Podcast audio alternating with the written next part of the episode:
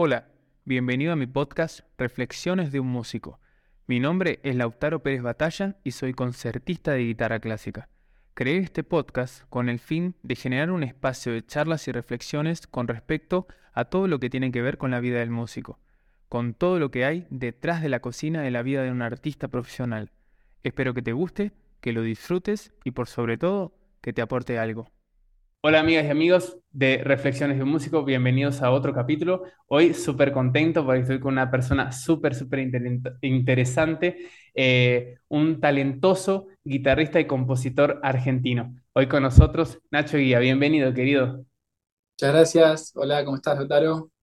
Qué gusto verte, che. Igualmente, igualmente, gracias por la invitación. Una, una alegría que pudimos finalmente encontrarnos. Sí, al fin, eh, estamos de alguna forma venimos intercambiando y hablando y siguiendo nuestro trabajo hace un tiempo, pero esta es la primera vez que, entre comillas, nos estamos conociendo, así que una alegría enorme y, realmente una, un gran honor para mí que participes en este podcast, porque para mí realmente sos un músico de gran valor, estás haciendo mucho eh, y de muy buena calidad por la composición, por la música argentina y por la guitarra, estás acrecentando mucho al mundo de la guitarra, de la música argentina en general, así que es una gran honra para mí. Bueno, muchas gracias. Para mí es una alegría poder este, juntarnos a charlar de todas estas cosas que, es lo que estamos todo el tiempo este, haciendo, buscando, compartiendo, obsesionados. Así que, este, bueno, está buenísimo. Muchas Qué gracias. bueno. No, por favor. Y antes de, porque tengo infinidad de, de temas para conversar contigo, y como te decía hoy un poco en el, en el detrás de cámaras, se nota que es fácil hablar contigo y tengo varias preguntas para hacerte, pero antes contarle a la gente que no te conozca un poco eh, que, quién sos y qué has hecho hasta hoy. Bueno, eh, mi nombre es Nacho Guía, soy un guitarrista argentino de la ciudad de Buenos Aires y bueno, me, dedico básicamente a la guitarra clásica, española o criolla, como le decimos acá, y, en esta última etapa estos años, eh, muy dedicado a, la producción de obras propias, a, grabarlas, a, intentar este, no solo grabarlas, sino también moverlas y tratar de ir buscando qué es moverlas, en, la complejidad que es este, hoy el, eso, donde nos movemos, en la ciudad tan grande, en todas las propuestas que hay, en, en redes, en lo que es plataformas que también tiene su dificultad. Eh, en salir a tocar a otras partes, eh, bueno, todo, ¿no? Todo lo que, lo que hacemos para, para ver qué, ocurre, ¿no? Este, y dudando también de todo. ¿Qué estoy haciendo, no? Pero bien, este, son muchas cosas las que tenemos que encargarnos. Claro. Eh, el, famoso para qué y por qué, ¿no? Claro, claro, sí, sí. Este, eso es un poco lo que estoy haciendo hoy en día. Y, bueno, otra, otra etapa por ahí antes de, estos años fue más de, estar en grupos, de acompañar cantantes. Eh, creo que sí, un poco más esa. Y, ahí más del rol de, hacer arreglos, ¿no? no tanto de, la composición. Claro, claro. Este, Qué bueno. eso creo que es un poco lo que estoy haciendo ahora, ¿no? O, o como me presento. Y tengo discos grabados también, que es música que, se puede escuchar en plataformas. Este, después podemos pasar todos los, todos los chivos. sí, por supuesto, obvio, para, para eso estás acá. no, pero eh, justamente iba a decirte que, bueno, primero, como te dije anteriormente, yo admiro mucho tu, trabajo, me parece un trabajo muy, muy bueno, que lo recomiendo mucho. Inclusive te dije hoy que, que en un futuro no muy lejano quiero tocar algunas de tus piezas. Eh, y escuché muchas veces, escuché varias veces eh, tu disco, el, La imagen del silencio, y me ah. gustó muchísimo. Me falta escuchar el otro, el primero, pero este, este disco me gustó mucho. La verdad que es un, disco que recomiendo mucho a todos los oyentes, escuchantes, eh, televidentes de este podcast que escuchen porque que están en Spotify. Los dos están en Spotify, ¿verdad? Sí, están los dos y, en otras plataformas. Cuando uno cuando se sube, se sube a otras también. Ajá pero bueno, quizás la más popular termina siendo Spotify, ¿no? sí, hoy por lo menos. o, YouTube también. Claro. Mucha gente por ahí lo escucha en YouTube. Claro. Tenés muchos videos muy lindos también. Eh, grabados eh, ahí. Y como veníamos hablando, yo, yo te conocí a vos a través de, de un gran amigo y gran guitarrista, compositor también, Martín Espada, que ya participó acá en el podcast. Eh, y te estaba comentando que justo cuando él me habla de ti, te fui a buscar y yo ya había visto videos tuyos tocando, de unos videos muy lindos grabados en estudio, súper bonitos tocando también. Sí, sí. Bueno, es que el video hoy por ahí es como parte de la de, lo que más se, ve, ¿no? Y se escucha, justamente se ve y se escucha, ¿no? Este, terminas viendo un video en, redes o en YouTube, este, y ahí terminas escuchando por el video que ves, ¿no? Muchas cosas, como una forma rápida, ¿no? De, entrarle a alguien o de, entrar vos como, como escucha. Y, es todo un tema, todo lo que, eh, eso me, parece un buen tema de, inicio de, este, de esta conversación, eh, de la cantidad de cosas que hoy en día, y justo hoy estaba hablando con una amiga cantante de ópera sobre esas cosas, sobre eh, el, a veces, por ejemplo, en, el caso de nosotros, me refiero más a, mi amiga a mí, vos sos, me parece que sos, estás más como en un limbo entre lo popular y lo clásico, una cosa así, pero yo me considero más guitarrista clásico y en el mundo de la guitarra clásica está más el, o el camino tradicional de ir y presentarse a los concursos, no sé qué, no sé cuánto, que todavía se estira, pero yo cada vez le veo menos, eh, menos sentido a hacer por lo menos solo eso. Y después todo es, el otro mundo de lo que es el concepto de, de la marca de impacto, del branding, de las redes sociales y todo eso, y justamente hablamos de la cantidad de cosas que hay que hacer y cómo si, si no te ayornás a, esas nuevas tendencias y nuevas formas de consumo, te pasa el tren por encima y aparte las nuevas generaciones te pasan por encima, a no ser que seas demasiado extraordinario, eh, te quedas en el anonimato absoluto, ¿no? Y, y es interesante pensar eso y en toda la cantidad de cosas que tenemos que hacer para lo que decías ahora, que me gustó la frase como disparador, para tratar de mover nuestra música o mover nuestra arte en general, de cualquier tipo de arte que hagamos, ¿no? Sí, sí, sí. Eh, bueno, no sé qué, de todo lo que dijiste, ¿qué querés que charlemos? Porque... Lo que de todo, a ver si te acordás, yo ya no me acuerdo, pero bueno, acá salgo. Si me repite la pregunta. Este, eh, sí, creo que, somos quizás una generación, creo, quizás vos y yo, o Martín que lo nombrabas, estamos ahí en una generación parecida, que, terminamos nuestros estudios no hace tanto, que estamos como encarando una parte profesional eh, que no tenemos tan claro como, como el rumbo, como bueno, hay que hacer esto y punto, ¿no? Van ocurriendo un montón de cosas en el camino que, como vos decís, ah, mira, ahora hay que hacer videos. Este, cuando yo grabé, no sé, discos con, con grupos, hace quizás 10 años, no estábamos todos como locos, che, y sí o sí saquemos un video, ¿no? O sea, fue algo que, se fue eh, incorporando en, la nueva propuesta artística. Y así un montón de cosas. Ah, ya tenemos Facebook y ahora hay que hacerse Instagram. Y, yo no tengo TikTok, pero hay gente que tiene TikTok. Eh, ¿Y cuántas más, no? y, y decís, bueno, hay que hacer todo, hay que elegir unas. Acá hay gente que va migrando a otra red social. Eh, después bajas un cambio y dices, pero yo hago canciones para guitarra, tampoco es que quiero eh, tener millones de seguidores en TikTok. No, sé si es que, no, pero es como, a veces es tanto e, esa información de lo que hay que hacer y dónde hay que estar, que rompe un poco con, esa cosa más íntima de, lo que tratás de buscar y, si bueno, hice esta obra para guitarra que salió de un momento este, de soledad profundo y, quizás lo, muestre, lo grabe, lo toque, pero plasmar eso en Facebook, Instagram y te mando el link y anda y míralo, míralo, míralo, míralo, por momentos a mí me, genera una contradicción. Digo, lo he hecho, cada tanto lo hago, más, con cierta manija. Y por otro decís, no quiero decirle a nadie más que, haga esto. ¿Viste? claro. Anda a escuchar mi disco, anda bueno, todo eso, como muchas cosas, Lautaro, a mí me generan contradicciones, angustias, y, a veces me hundo en ellas y a veces digo, bueno, salí acá y seguís adelante, ¿no? O sea, nos toca ver como cambios constantemente y como decís, bueno, te acomodas, lo haces, ¿no? Te sale mejor, peor, eh, vamos probando y, vamos aprendiendo. Y creo que depende del nivel de, de eso, no, digo compromiso, porque el compromiso primero es eso, querer tratar de hacer lo mejor que puedas con, el instrumento que elijas, con tu música, ¿no? Pero todo lo otro, yo creo que hay formas por ir a hacerlo en su justa medida que realmente terminan ayudando.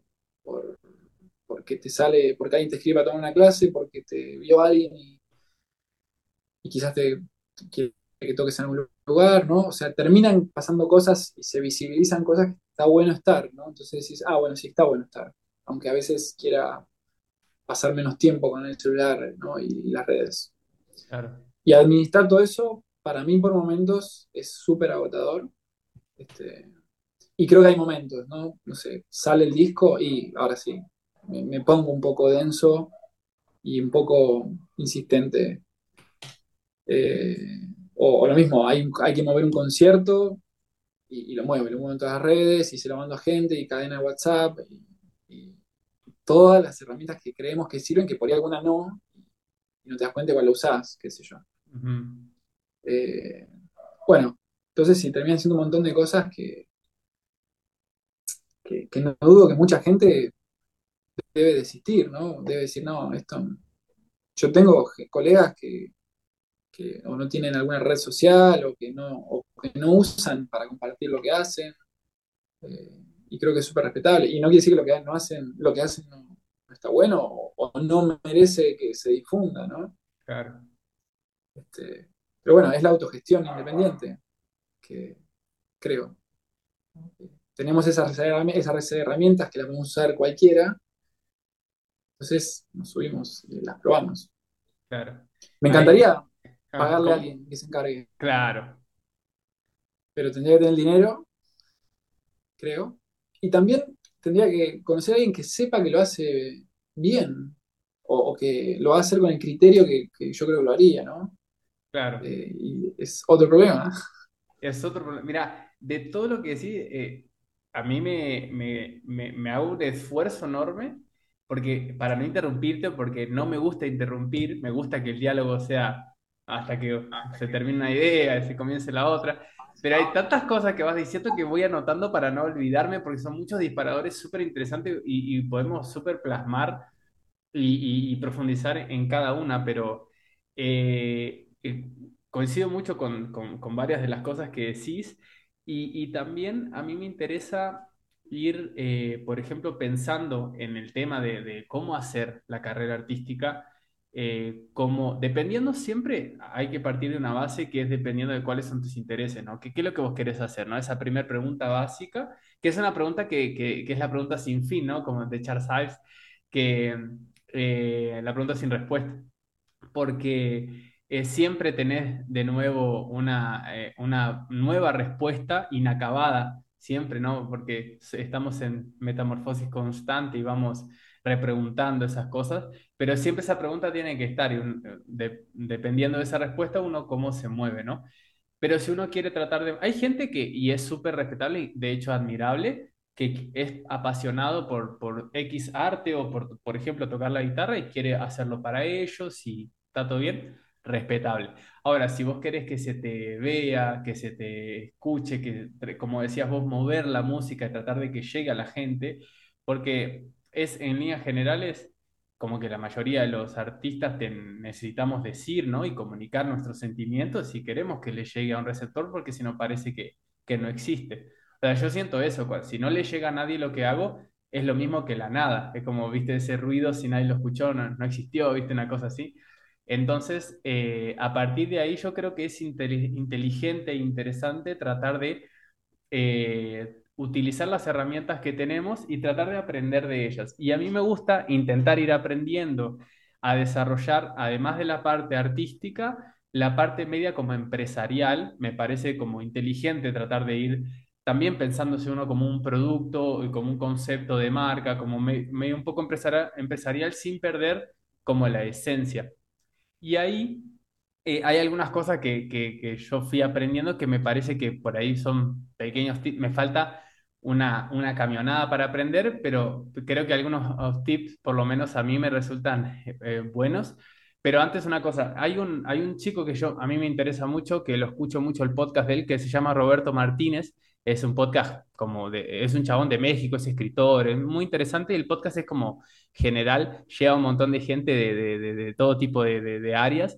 Y, me acuerdo que él, él había dicho una vuelta algo del tema de que no pierda la esencia tu producto y que después que el, el inicio de ese producto sea con, con, tu esencia y con tu sinceridad, que después sí lo podés como vender el alma al diablo, por decirlo así. Decía él, por ejemplo, eh, él ponía el ejemplo de esto, ¿no? Un podcast. Decía, yo voy a hacer un podcast eh, y lo hago de la manera que yo realmente creo y no, no, no de una manera ficticia y falsa para tratar de vender a la, nueva eh, generación de, de, consumo, sino que lo hago de la manera que yo realmente creo. Después que esa base está, ahí sí, digamos, como me, me, me, ¿cómo se dice?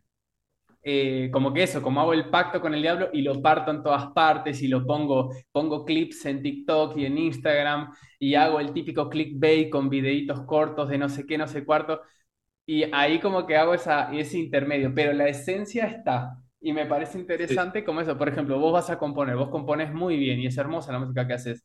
Vos componés con, con, con el alma, no componés como tipo, uy, esta pieza va a ser muy buena para las nuevas danzas de TikTok, para las nuevas eh, eh, coreografías de TikTok. Entonces voy a hacer una pieza media así. No, vos componés desde lo que te sale y después utilizás las herramientas. Yo creo que eso es válido.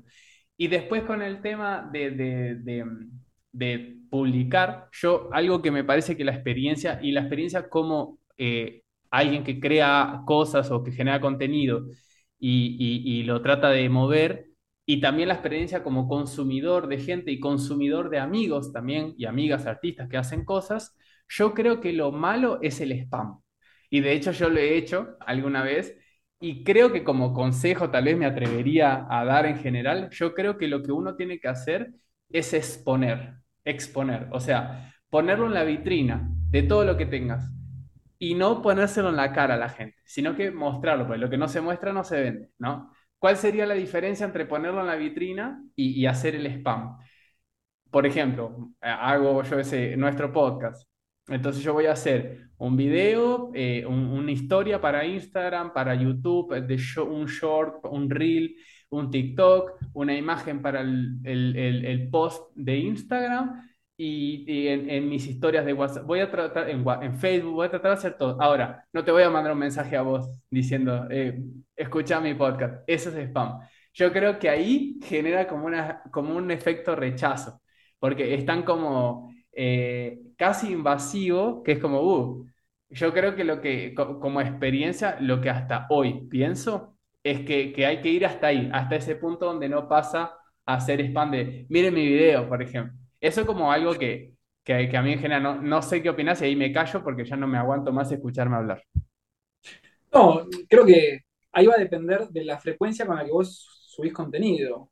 Yo, por ejemplo, cuando saqué mi primer disco, se lo mandé por WhatsApp y mail a, la directora de la escuela donde trabajaba y me mandó todo un mensaje, o sea, se lo mandé, se lo mandé a gente y no consideré que eso fue spam, ¿no? Sino que fue claro fue un evento para mí, claro, algo importante. Ahora, conciertos, tocas una vez por mes, subís un flyer, les mandás el link, che, toco, che, toco, che, toco. Quizás le mandás a 200 personas y solo 5 están interesadas realmente en ir a verte. A ese fan es el que me refiero, claro. Exactamente, ¿no? Este, y, pero eso lo vas a, me parece que lo vas aprendiendo equivocándote, dándote resultados. Eh, lo mismo las publicidades de Instagram. A mí me dieron mucho resultado cuando las eran baratas, ¿viste? Eran, ah, 7 días, 600 pesos, y le llega a 9.000 personas que aparte les puede interesar el contenido. Ahí realmente yo amplié el campo eh, por ahí de gente que le podía interesar, porque en eso eh, sabe Instagram, ¿viste? se lo da, se lo muestra a gente que, que le puede interesar. Pero así como se lo muestra a gente que le puede interesar, se lo muestra todo el tiempo a gente que, que vos no querés quemarle más la cabeza con tu video. Eh, entonces, si me está escuchando Instagram en este momento, y siempre, que siempre lo hace, eh, deberían desarrollar una publicidad que, che, mostrásela a los que ya, a los que no me conocen. Porque después te empieza, a mí me empezó a dar como al revés. me empezaron a llegar publicidades de gente conocida constantemente, porque evidentemente se dieron cuenta que les da resultado. Y digo, claro, así como a mí me, cansa ver la publicidad de este guitarrista o de esta, que, sea, que tocan barro, que, pero si lo ves todo el tiempo y te lleva todo el tiempo, te cansa quizás. Eh, entonces, eso, debería haber una herramienta que regule eso. Mandás a la gente que no lo haya visto, por favor. ¿no? porque si no, yo empecé, dejé de hacerlo. Eh, dejé de hacerlo por eso, para no cansar a quien. Quizás esto que te digo es solamente un mambo mío y, a nadie más le pasa. No, le, bueno, eh, suscribo a lo que decís. Y, no solo que cansa, sino que genera un efecto contrario. Ahora no te sigo más, ¿viste? Me mandaste 10 por semana, ya no te sigo. exactamente, y volvés a caer en decir, bueno, lo importante es, para mí, tratar de ser sincero con lo que hago y mostrar, y eso, que esté ahí, y quien quiera, eh, si gusta, este, sobre todo porque por ahí la, red de, que uno va armando en redes, es mucha gente que hace algo parecido, parecido o, está en esa búsqueda de, de tocar, de componer, de es gente profesional, entonces, lo mismo, no quisiera cansar a nadie, ¿no? Eh, hay una línea ahí que, la vamos aprendiendo, porque justamente esta parte gestora y de moverse y de herramientas nuevas, que aparte somos medio adictos porque estamos todo el tiempo ahí medio entrando, no solo chequeando si lo que publiqué, lo que publiqué se mueve o no, sino a ver qué están publicando. Hay toda una cosa que a mí a veces me hace mal, me hace eh, necesito alejarme, necesito... Y las veces que me alejo me hace muy bien. Eh, ahora en el verano, eh, eso, no usaba el celular y, y está bueno. Como, y, bueno, nada. Arrancamos por un tema que es este, para mí súper, súper este, interesante porque, porque eso, porque creo que lo necesitamos, creo que son herramientas, creo que hay una parte que nos, a mí me, me cansa o me hace mal. Este, Así que bueno. ¿Cómo lo voy llegando juntos. No. Cuando te hace mal, así, cuando notas que estás como empezando a intoxicarte. Acuerdos conmigo mismo, ¿viste? Eh, acuerdos conmigo mismo de, Como empecé a usar las redes solo para subir realmente cosas que, casi que eso. Bueno, hay un concierto, eso, para anunciar cosas. Eh, y, y eso me, rinde a mí, no, no por lo que ocurra con, las publicaciones, sino para mí con, la energía, con todas esas, con las redes, ¿no? Este, Hay un... Bueno, me, sirve eso. Eh, el otro día estaba escuchando a un músico emprendedor también que tiene un podcast donde habla sobre, eh, sobre creatividad, creación y, emprendimiento, etcétera y había tirado una, algo interesante porque mm, eh, viste que mucha gente que, te vende esos cursos o esas ideas de cómo hay un, existe un bug para descubrir en Instagram que ahí si lo descubrís vas a tener un montón de seguidores, todos esos, todos esos cursos de cómo ser influencer y todas esas cosas, ¿no?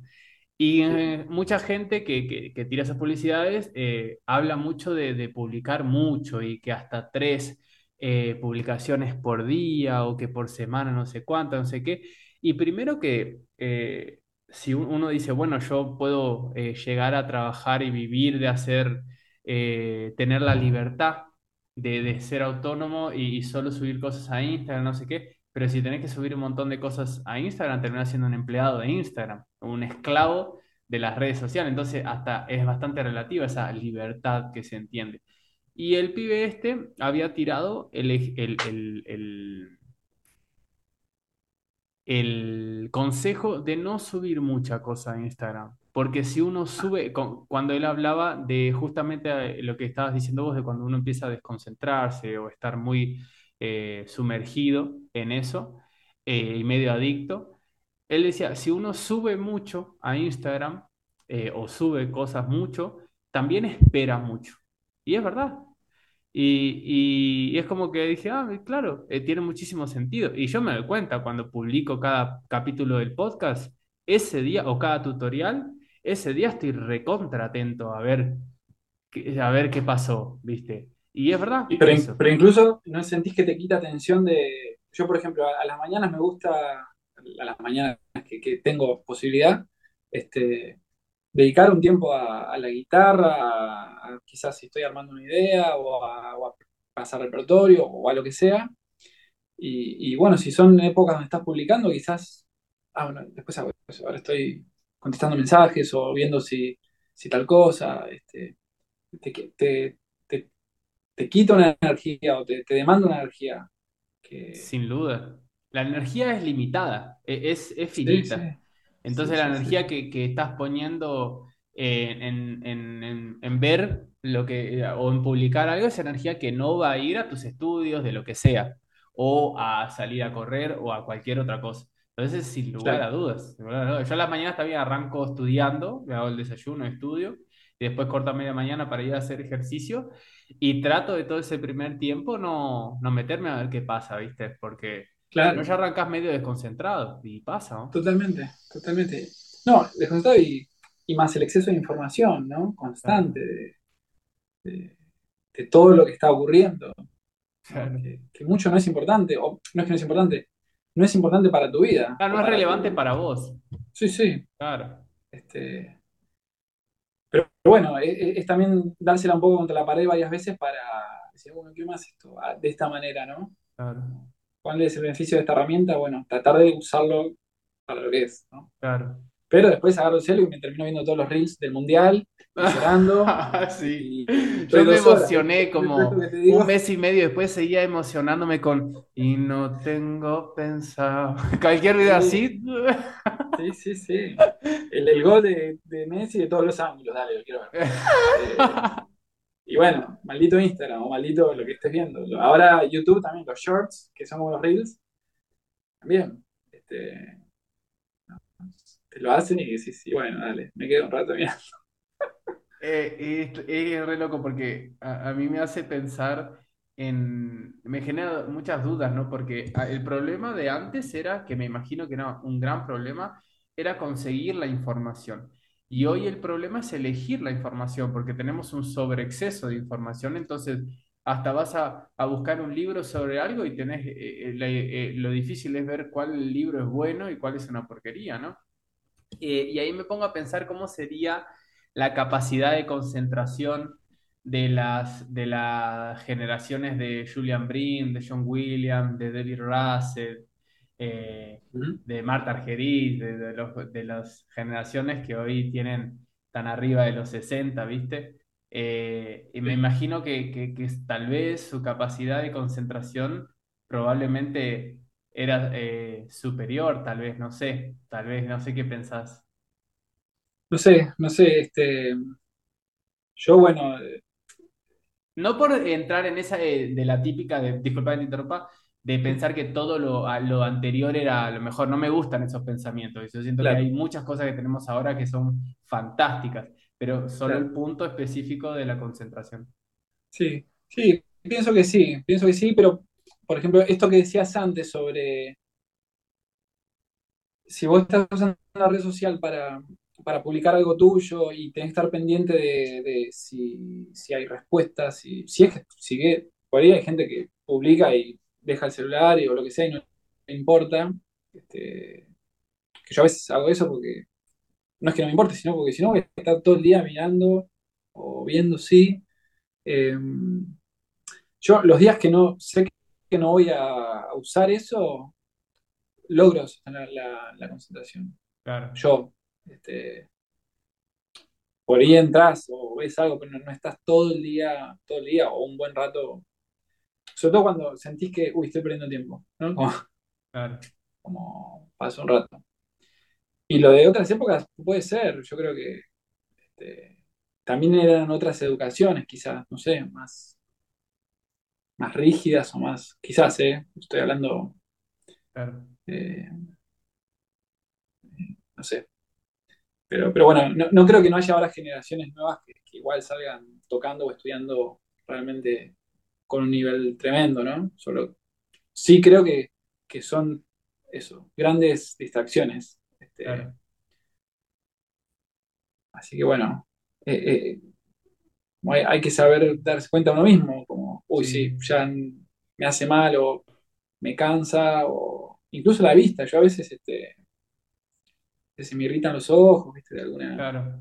A mí también me pasa de quedar medio mareado, ¿viste? Y es lo que vos decís, uno tiene que tratar de tener de esa conducta de, de uno ser tu su propio, como ese concepto de ser proactivo, de vos mismo proponerte a vos las cosas que vas a hacer en el día. A mí me gusta hacer eso, eh, planificar mi día y mi semana. Y ahí eso te ordena un montón. Y eso es ser como proactivo. Vos estás proponiendo lo que vas a hacer y no vas dejando que la vida te vaya poniendo las cosas adelante, pero lo primero que te pone adelante son las redes sociales. Eh, sí, sí, y, la distracción, sobre todo. ¿no? Sobre todo la distracción. Y tu eh, cerebro mismo, que vos sabes que tu cerebro te dice no. Eh, todo lo que genera esfuerzo, tu cerebro dice no, porque él está todavía trabajando como antiguamente, ¿no? Creyendo que tiene que que ahorrar la energía por las dudas si en algún momento tienen que matarte, ¿no? Entonces, no, no, no, eh, es más divertido la, esto que te genera eh, satisfacción inmediata, ¿no? Y cada vez necesitas más. Bueno, todo, todo lo que ya sabemos de lo, por qué la procrastinancia y todo eso, ¿no? Entonces hay que ser muy, como que tratar de tener la, la, la razón, que lo racional diezme mucho el, animal, ¿no? Que porque el animal que tenemos adentro no, nos tira a, justamente tirarnos en el sofá a mirar el celu, a mirar series. No, e, eso también lo asocio mucho al tipo de vida que uno va llevando, que también va cambiando con los años. Este, no es lo mismo, a mí me pasa cuando tenía 20 años, que se tocaba la guitarra todo el día, iba de acá para allá, buenísimo. Ahora toco media hora, digo, uy, mi espalda, me levanto, a caminar, este, media mañana, ¿viste? Como ir, te vas organizando para, para cuidar la salud también, ¿viste? Lo que comes, o sea, un montón de cosas que por ir más de joven no, no prestas atención. Y en, todo eso que, por lo menos yo trato de hacer para, para estar equilibrado y que no, me pase, que cada tanto igual me, paso para un lado, ¿viste? O me agarran días de ansiedad o, de dolores físicos que, ¿viste? hay épocas del año. Como tratar de cuidar todas esas cosas, ahí creo que entra también el, eso, bueno, el tiempo que dedico eh, a la distracción redes, YouTube, la compu, lo, que sea. Este, que igual es necesaria, ¿no? Siempre una, pequeña cuota es necesaria porque si no también te pasas para el otro lado, ¿no? Sí, sí, por eso. Pero en mi caso es ir entendiendo y conocer. Hay, como una, mucho de una mirada hacia adentro propia, ¿no? De decir, bueno, ¿qué, te pasa con esto? Sí, no. Como, ¿qué, te organiza mejor la semana? ¿Qué te organiza mejor los días? ¿Cómo llegas con energía mejor si, si, si haces esto o aquello. Este, yo trato de atender a eso, sobre todo para, siempre volviendo a la guitarra, para, para poder este, estar más relajado tocando, si puedo, o, estar más fresco para pensar alguna idea, ¿no? Este, claro. Qué sé yo. Eh, y, ¿Qué te iba a decir? Eh, con respecto a, volviendo un poco al tema eh, de lo que hablábamos, de cómo uno venderse, cómo hacer las cosas, habías comentado vos algo que, a mí me, genera un poco algo parecido. Da la sensación de que parece que nadie sabe muy bien cómo hacer las cosas. Viste que vos decías, y, coincido plenamente, lo, más inteligente es tratar de, eh, uno, delegar la mayor cantidad, cantidad de tareas posible y uno trabajar netamente en el producto artístico. Pero hay que tener guita para eso y siempre es un problema el tema de la guita, ¿no? Pero además es es saber eh, encontrar a alguien que lo haga bien, porque el que lo haga como vos querés hacerlo, porque hay mucha gente que puede decir, no, si yo hago, después no pasa nada. Y a mí me da un poco esa sensación de, de, que parece que nadie, nadie sabe muy bien cómo es, parece que nadie tiene la menor idea de cómo hacer las cosas posta eh, y, me pasó algo, por ejemplo, eh, a mí me preocupa todo el tiempo intentar aprender. Yo quiero intentar aprender, además de que por, por ahora, eh, y estoy buscando productor y manager y todo eso, por ahora uno tiene que aprender y hacer y voy, voy haciendo las cosas como puedo. Vos también sos un tipo muy activo, pero uno te intenta aprender porque decís, quiero, yo quiero entender de verdad este mundo, cómo funciona. Y, te voy a, te comparto una, una, eh, situación que me pareció, eh, que, me, que me pasó, que fue bastante desgarradora en ese sentido, que fue que en un concierto que me organicé en la ciudad, en uno de los conciertos que me organicé de acá en la ciudad en la que estoy, uno le fue bárbaro muy bien, eh, se agotaron ingresos, todo, y después fui a organizar otro, y ese otro lo organicé, pero corrí, no sabes lo que corrí, Nacho, para acá y para allá, busqué, hice, conseguí ocho sponsors, saqué publicidad en, el diario, una nota en el diario, en uno de los diarios más eh, leídos de la ciudad, salí en la televisión, eh, así por, por contacto y eso conseguí eh, salir en, el, noticiero de la mañana, flyers, dos, mil flyers, póster gigantes así que estuvieron en unas, en unas como, como en unas galerías, no sé qué cuánto. De todo eso, te confieso y confieso a los escuchantes, no, no vendí una entrada. Las entradas que se vendieron fueron por otras cosas. Y entonces esa parte fue muy desgarradora porque es como decís, pero entonces, ¿cómo funciona la publicidad? ¿Cuál es la posta de la publicidad? ¿Cómo es esto? No estoy entendiendo nada. Evidentemente me falta mucho para entender y decís, pero al final, ¿sirve o no sirve? Y claro que sirve. Y también pensás otra cosa, si la gente porque también es eso, eh, eh, es todo un tema de, no perder la esencia de nuestro trabajo, pero también hay que ser inteligente para tratar de entrar en el mercado y vender. Eh, por ejemplo, si, uno es performer y, quiere vender ingresos que la gente escucha, hay que saber, intentar saber venderlo, ¿no? Y si yo pienso, si la gente grande, eso es un pensamiento que me vino hace un montón de años, viendo un póster de Daddy Yankee, ¿no? Daddy Yankee es un tipo que lo sigue tanta gente, que es tan referente, y, el tipo sigue haciendo publicidad cuando tiene que hacer una gira, ¿no? Obvio. Y vos pensás, si un tipo como Daddy Yankee aún necesita hacer publicidad igual, porque no es publicidad porque sí, porque es sobroguita, no, está pensada estratégicamente. Si un tipo con un nombre así, que lo sigue tanta gente, sigue necesitando hacer campaña de publicidad, como uno que no lo conoce ni la madre no va a necesitar? Es como que ah. necesitas, pero ¿cómo funciona? ¿no? Bueno, no, sé, no tengo idea de esas cosas de publicidad, de marketing, creo que están bien, ¿no? Claro. Este, no, no, no lo sé, Lautaro. Sí sé que todo lo que decías a mí me emocionaba el laburo que te tomaste para, para mover, ¿no? Eh, hay algo de la energía puesta que sin duda por ahí, ahí es frustrante que no, haya, no hayas vendido, pero debes haber, aprendido muchas cosas de, Sin duda, para conseguir sponsors. Y bueno, quizás este, el resultado no era el que esperabas, pero te llevas otras cosas, suena un poco naive, ¿no? Como, lo importante lo que aprendiste.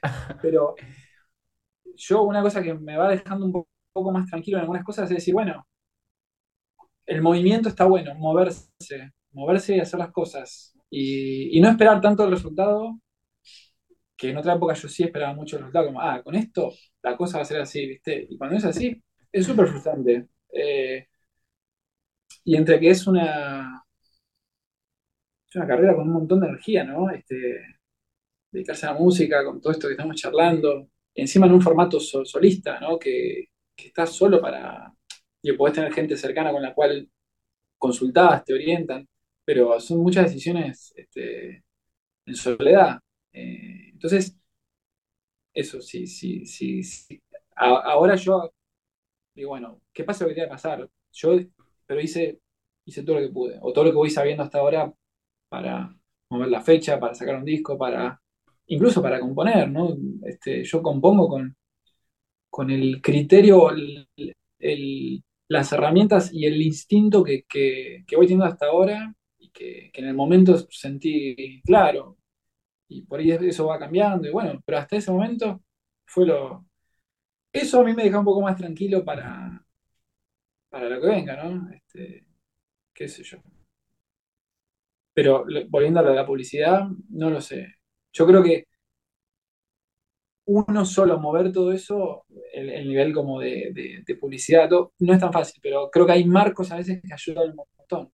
¿no? Si a vos te llaman a tocar a, a algún lugar que organiza un ciclo, que, es de entrada gratuita, que tiene, está bancado por alguien, que a vos te pagan, y va un montón de gente y dices, ah, claro, acá todo es, funciona de otra manera, me da la sensación.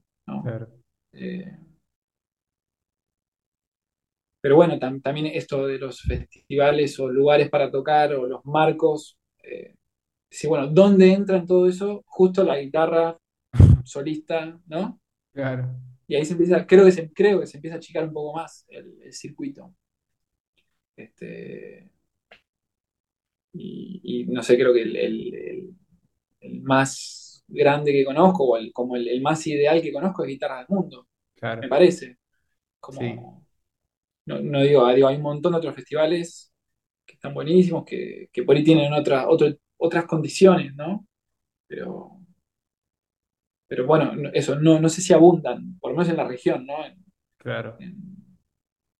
Este, así, bueno, creo que seguimos buscando, seguimos este, probando, seguimos... Este, seguimos buscando. pero sabes que eso me genera problemas porque, sí, el Festival Guitarras del Mundo, yo sé que vos participaste varias veces, yo tuve el placer de participar el año pasado y fue un sueño, fue un sueño cumplido. De hecho, están los videoblogs en el canal para que quiera seguirlos. Eh, y fue una maravilla. Pero a mí me genera un poco de problema eso también porque, eh, a ver, a mí me encanta y me pone muy feliz y si hay alguien que esté eh, organizando un festival y esté escuchando esto y quiera invitarnos o invitarme, más que encantado, que no se entienda otra cosa. Pero también me gusta salir también de eso, o sea, que no quede solo en el tema de los festivales, porque, ¿qué pasa? algo que a mí me interesa mucho es tratar de alguna manera ampliar, eh, vos por ejemplo estás ampliando el repertorio de la guitarra, eso es, es fantástico y de una manera excepcional. Yo trato, por lo menos por ahora, de tratar de ampliar el público de la guitarra. Quiero tratar de ampliar el público la guitarra y me interesa, aparte es un interés no solo por ah, lo que quiero aportar al mundo de la guitarra, por mi propio individualismo y egoísmo, a mí me interesa salir de dos, tipo tocar en festivales también, también, pero que también salir de eso y tocar, salvando las gigantescas distancias, eh, admiro la carrera de Yamandu Costa, por ejemplo, los músicos populares que son más, no, no van ni, Yamandu toca en un festival cada tanto, después tocan millones de salas de, y lugares de todo el mundo. y eso yo siento que el guitarrista o el mundo de la guitarra está muy enfrascado en el mundo de los festivales y termina siendo tocar para los guitarristas y para la guitarra y todo para la guitarra. Por ejemplo, un pianista piensa más, eh, tiene más la lógica de, bueno, en mi carrera, en, mi, en mi, en mi, ¿cómo es esto? En mi almanaque de, conciertos, ¿no? En mi agenda de conciertos, lógicamente voy a dar conciertos o solistas o con cámara, o con no sé qué, o con orquesta, en salas de conciertos. El guitarrista en general, muchos grandísimos guitarristas que solo tocan en festivales y como que la lógica es esa. Yo sé que es muy difícil, pero quiero, y una lucha que me puse y me pondré en el hombro toda la vida, es tratar de también romper, salir de eso y tratar de conseguir eh, uno eh, vender su show para salas de concierto. Claro que ahí también uno también tiene que tener un nombre, porque el tema es esto, el festival es más fácil que por ahí te llame y el festival ya tiene su público, ahora vos si no te conoce nadie, vas y, y le prometes que a una sala y que te contrate o cerrar un concierto de esas dos maneras de puede ser por calle o por, o por, o por em, porcentaje de tickets, son como esas dos maneras de ganar con un concierto. Y bueno, si vos pedís un calle y después van tres personas a, verte, pues no te conoce nadie, es todo un tema. Y es toda esa cuestión. Pero me genera un poco de problema esa cuestión de que la guitarra se maneje solo en el mundo de los festivales y, quiero tratar de, que salga un poco de eso. No sé No, te entiendo. Eh, yo también lo, lo busco. Eh, hice una gira el año pasado buscando... Iba a preguntarte sobre la gestión experiencias y lugares. Y, también creo que acá se puede organizar de la misma manera. Eh, viste que está como bueno, el circuito de festivales de guitarra, el circuito, este, no sé, museos que hacen conciertos, que tienen también sus festivales, viste, como eh, y que ahí entran todo tipo de música, todo tipo de formaciones, galerías de arte que también abren muestras con conciertos, eh, bibliotecas que, o sea, hay como un montón, me parece, de, de, otras instituciones que también tienen un marco lindo para, convocar y que no necesariamente son festivales de guitarra. Este, y es cuestión de hurgar, meterse y, escribir y mandar material, ¿viste? Em, está lleno. Eh, bueno, en Capital Federal está lleno de lugares creo que lo que vos decís también de la sala de concierto y que haya, no, digo que en los museos, en las galerías de arte o en las bibliotecas uno no puede cobrar una entrada, pero una sala de concierto donde tenés que llevar más, por ahí más gente, eh, ahí sí creo que puede ya depender más de, como vos decías, de el nivel de visibilidad que tenés o de convocatoria. Eh, digo, por ahí eso toca hacer una biblioteca, el circuito es más chico, no sé, 30, 40 personas, y está buenísimo. O menos, 20 personas, está buenísimo. Y por ahí hay gente que, en realidad es habitué de ir a los conciertos de esa biblioteca. bueno, para mí esos circuitos son lindos también. Sin duda. Y escapan un poco a, pero bueno, volvemos a. Es algo que uno tiene que organizar, que hay que cobrar una entrada, ver cuánta gente viene. Este, pero, pero eso creo que escapan un poco a, no tocar solamente en festivales. Claro, sí, es verdad, tenés razón. Y es hermoso también. Y vuelvo a decir, ¿no? Sin, sin menospreciar los festivales que son hermosos y esos eventos así también son muy bonitos y escapan un poco al ambiente de solo el festival de guitarra. Tenés razón. Y, contame un poco cómo fue justamente. Quería, quería saber, eh, quería preguntarte cómo fue la gestión, organización y todo este de esta super gira que hiciste por Europa. Genial, que la fui siguiendo y espectacular, hermoso. Y quería felicitarte por esa gira y que nos enseñes un poco ahí cómo gestionar. ¿Para que voy anotando? Ah. No, no, mira, mucho creo que de este modo que te dije, de, que para mí estuvo bueno que algunas cosas grandes salieron y, como con ese motivo solo dije, bueno, yo por esto ya me, voy, está bueno estar. Este. Eh, yo había conocido a Ender Bielma, que es, este, es un compositor, guitarrista también, nos habíamos conocido en Portugal en un festival, un concurso de composición, y por contacto, después él me invitó a, a componer una obra para una orquesta de guitarras y mandolinas y si quería ir ahí a, como presentarla, a dar como una clase de, eso, a trabajar unos días con la orquesta y hacer un concierto. Este, y a mí me había emocionado ya la, propuesta. Eh, y bueno, y un poco desde esa propuesta dije, acá puede estar bueno que este sea el, centro y, ver, si puedo armar. Este, de hecho, ahí nos hablamos con Martín, como uno empieza a tirar este, como mensajes por todas partes, a ver si, se arma si se arma algo, ¿no? Claro. Em, o sea, una vez tenías esa fecha, empezaste a tratar de armar fechas aledañas, digamos.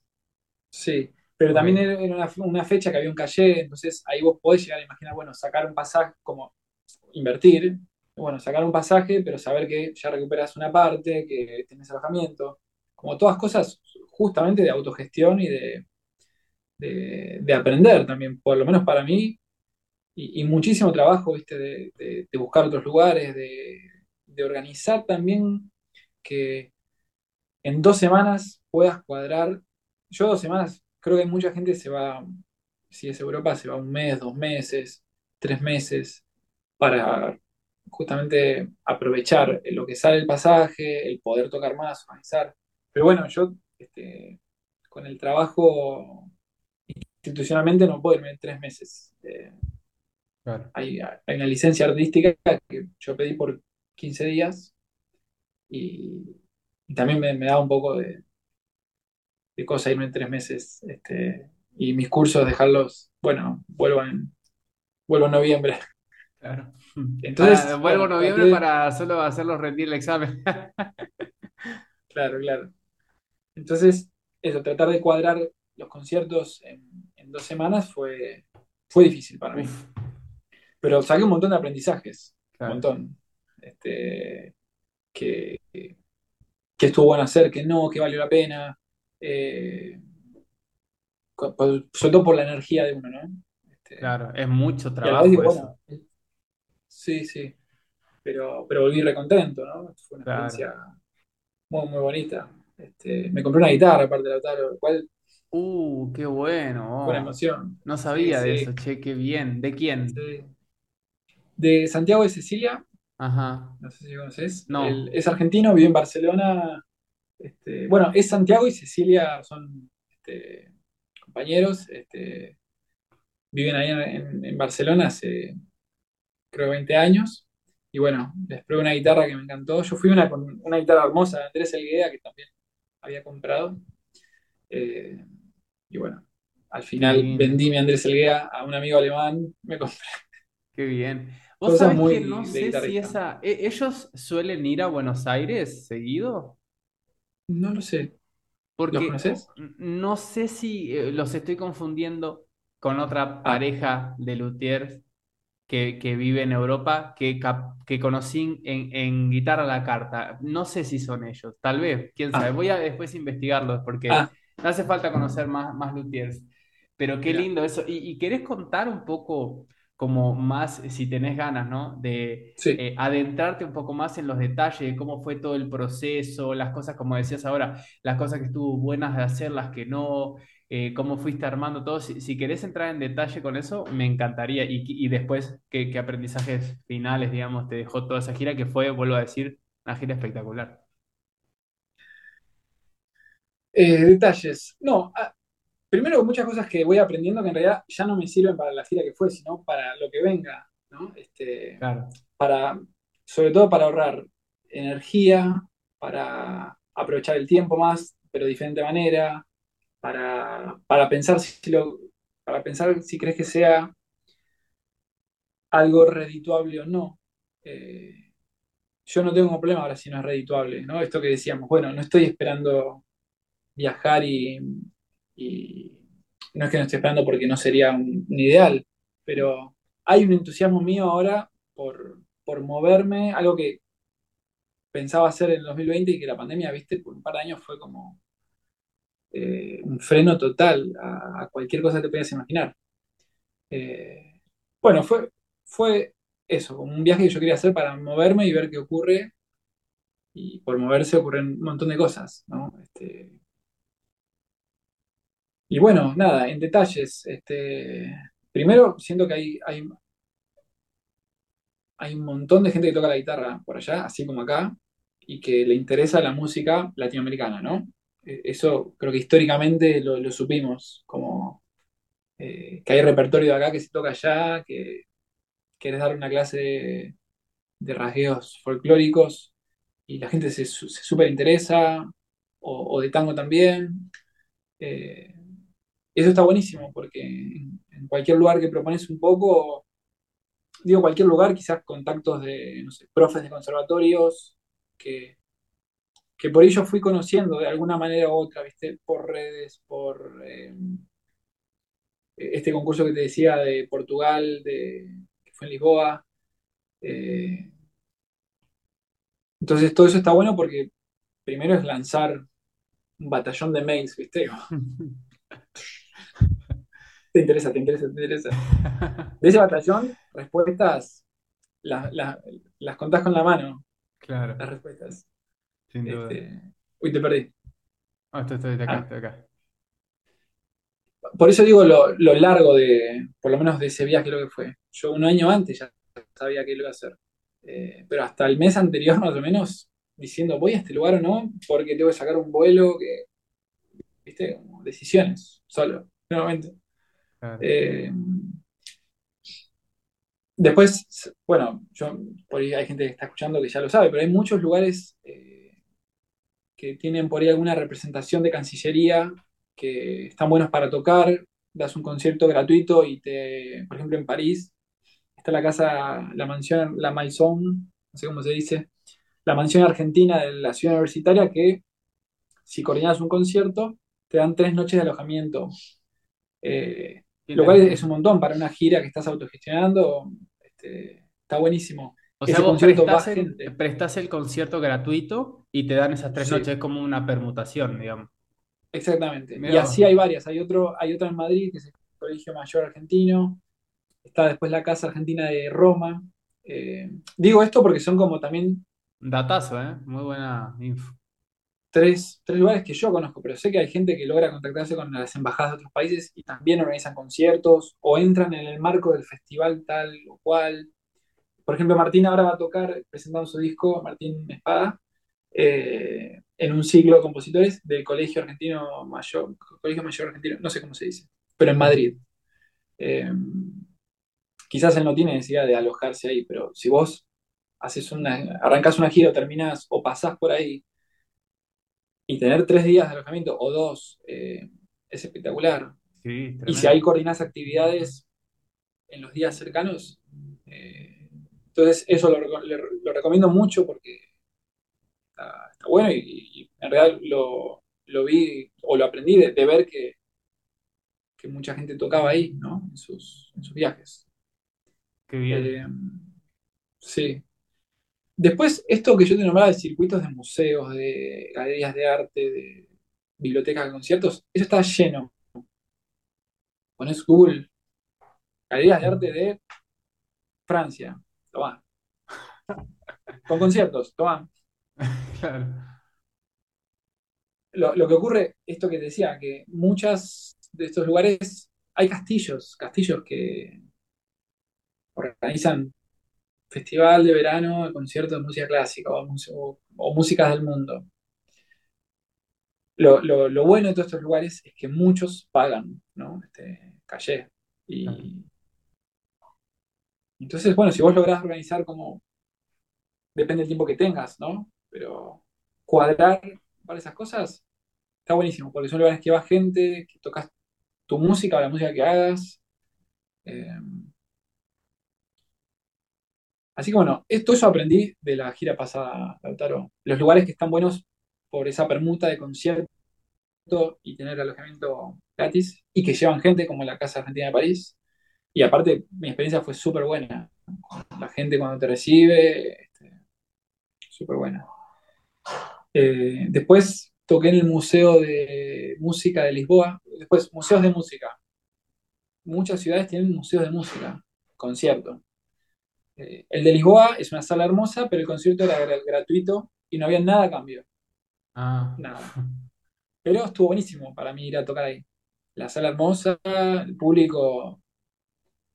Eso, eh, eh, creo que es lo, lindo, ¿viste? De la novedad del público, de, tocar tu música, ¿viste? Si voy a tocar Falso 9 dedicado a Messi. En Lisboa. Y viene un australiano, un australiano y dice, oh, el tema de Messi. Nada, esas cosas, este, como que yo las recuerdo con cariño, ¿viste? Claro, eh, Y, pero eso, muy consciente de que, pero por ejemplo, ese fue un viaje que digo, estaba en París, me tomé un vuelo a Lisboa para tocar gratis. Estuvo buenísimo, pero fue una energía que, que no sé si volvería a hacer, ¿viste? Como, ah, tomarme un vuelo allá para tocar gratis, que estuvo bueno, pero podía organizar, tratar de organizar que todo te quede. O por ejemplo, la gira arrancó en Alemania, me fui a París, eh, y tenía que volver a Alemania para tener la gira. Eso es algo que no volvería a hacer. Claro. Que, quede. A la vez quedó así porque no tuve otra forma, ¿viste? Esto que decía, dos semanas, salieron conciertos, no, toda no todo el mundo contesta en el momento que lo necesitas. Como sería ideal que todos contesten ahora para, para que cuadre. Y no. Claro. Hoy me contestó el de Lisboa, buenísimo, la agenda. Uy, ahora me contestó en Alemania, ¿viste? bueno, entonces, nada, aprendizajes. Si es poco tiempo, quizás vale la pena hacer menos cosas y quedarte unos días sin hacer nada y que todo bien igual, ¿no? Claro. Y disfrutar un poco de conocer el lugar, tal vez cosas de ser humano normal, ¿no? sí, sí, sí, sí. Fue un viaje como que no pude eso, ¿viste? Igual no, me quejo de nada, solo evalúo como eso, que, aprendí, que estuvo bueno, que, cambiaría si pudiera. Eh, y después, una cosa que me pasó que, dentro de todo lo que uno va haciendo, tratar de organizar eso es difícil, es que mucha gente te responde y te dice, mira, ahora no puedo, pero escribime en el 2025 que agendamos. Bueno, dale, entonces, en un cuadernito escribir a este lugar en Bélgica que quizás, que quizás en 2025 me programan. Este, bueno, nada. Eh, ah, buenísimo. Parece que porque tienen un, un, nivel de manejo organizativo que, que eso, un año antes ya saben, ni hablar que con la pandemia se fueron corriendo los, los que estaban programados. Entonces te dicen, no, mira, en el 2022 están tocando los que iban a tocar en el 2020. Entonces, eh, bueno, en algún momento organizaré toda esa información, ¿viste? De los que contestaron. Claro, está todo ahí como en bosquejos, ¿no? sí. Pero por momentos tengo como la maravillosa idea de decir, si esto uno lo organiza bien, como decir, bueno, para, no sé, tocar en todos estos lugares hay que escribir un año antes. Y para que coordine así, y a la vez no solo que coordine, sino que también tu, propuesta cierre en el lugar, porque también hay lugares que, no, mira, solo cuartetos de cuerdas y música de baja. no. No, entonces no. hay. Claro. Eh, bueno, así que eso, aprendí muchas cosas, eh, disfruté mucho también de, de tocar tan seguido, ¿viste? Porque si no, uno acá toca guitarra sola. Yo toqué en el una sala linda que hay acá, y no es que ahora ya estoy organizando un concierto, pues tampoco es fácil este, eso, llevar gente, ¿no? Los conciertos que uno organiza. Este, claro. Pero la energía de vos ser tu propio productor, porque eso, porque si es, si es llámeme para tocar, uno puede dar dos, tres conciertos por semana, pero eh, cuando vos tenés que organizar, la energía que se te va ahí es mucha más que la que se te va estudiando el repertorio para tocar ese día. sí, y la preocupación de, decir, uy, mira gente, mira, es todo un, tema. Este. Acá fue como, me relajo, hice todo lo que, tenía, lo que pude hacer. Este, y, y eso lo que te decía, ¿viste? por ahí algún concierto vino más gente, o por ejemplo, también tener contactos, amigos o, no amigos, pero por ahí les escribí si les interesa. Es un amigo alemán, organizó tres conciertos en tres ciudades, eh, Dresden, Leipzig y Berlín. Y arrancamos por Leipzig. Estuvo bien, estuvo lindo, era un lugar chiquito, vino gente, tocamos juntos, él canta sus canciones, yo toqué temas y compartimos algo. Y al día siguiente había que salir a Berlín. Buenísimo, vamos a Berlín, recontentos, pum, pum, pum. A la hora del concierto, el lugar re bonito, este, no había nadie. Y él, pobre, tenía una angustia. Uy, no vino nadie, Nacho, estamos acá, Max, todo va a estar bien. O sea, hicimos lo que, pudimos. Al final vino el tío y una amiga. Eh, y tocamos unos temas ahí. Pero yo decidí relajarme, ¿viste? Así como puede pasar eso, puede pasar este. Y, aún así fue lindo, fue lindo conocer el lugar para tocar, conocer al dueño, que es divino Luis, este, de, Perú era, y tiene como, es un taller de arte ahí, nos dijo, quédense a dormir acá. Viste, todo una cosa que estaba agradecido yo por la recibida, no le llevamos gente y él, no es que no, hizo una, una, mueca de, decir, uy, esto De disgusto. No te quiero, no te quiero a nadie. Todo lo contrario, dijo, no, a veces pasa, este lugar es importante que la difusión, porque no, está, no da la calle. Todo un, discurso súper amable. Quédense acá, cuando se van cierren la puerta. Gracias Luis. Y, yo me fui re contento de ahí. Claro. Eh, a pesar de que no fue este, no fue gente, si querés. Claro.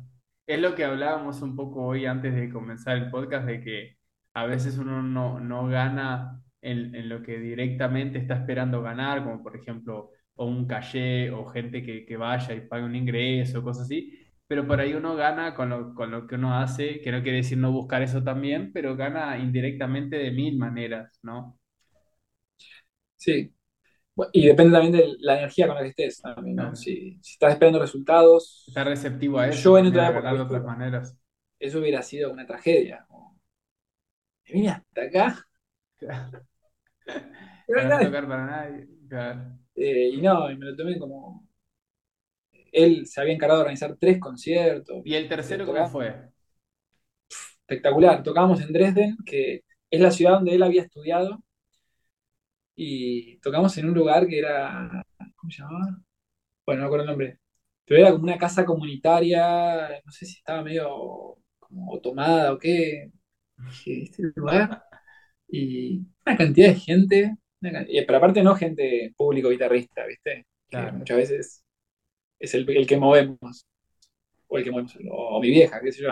Eh, era como gente de cualquier, cualquier como es un lugar chiquito de la ciudad, entonces, ¿dónde hay joda? Y acá. Y era un concierto de guitarra.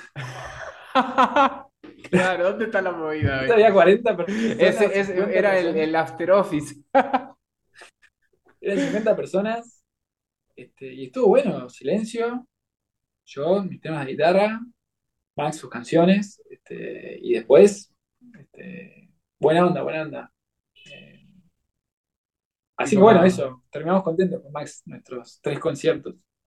Muy buena eh, Qué enriquecedor todo esto que estás diciendo. Yo estoy aprendiendo un montonazo, ¿eh? Con todo esto que estás diciendo.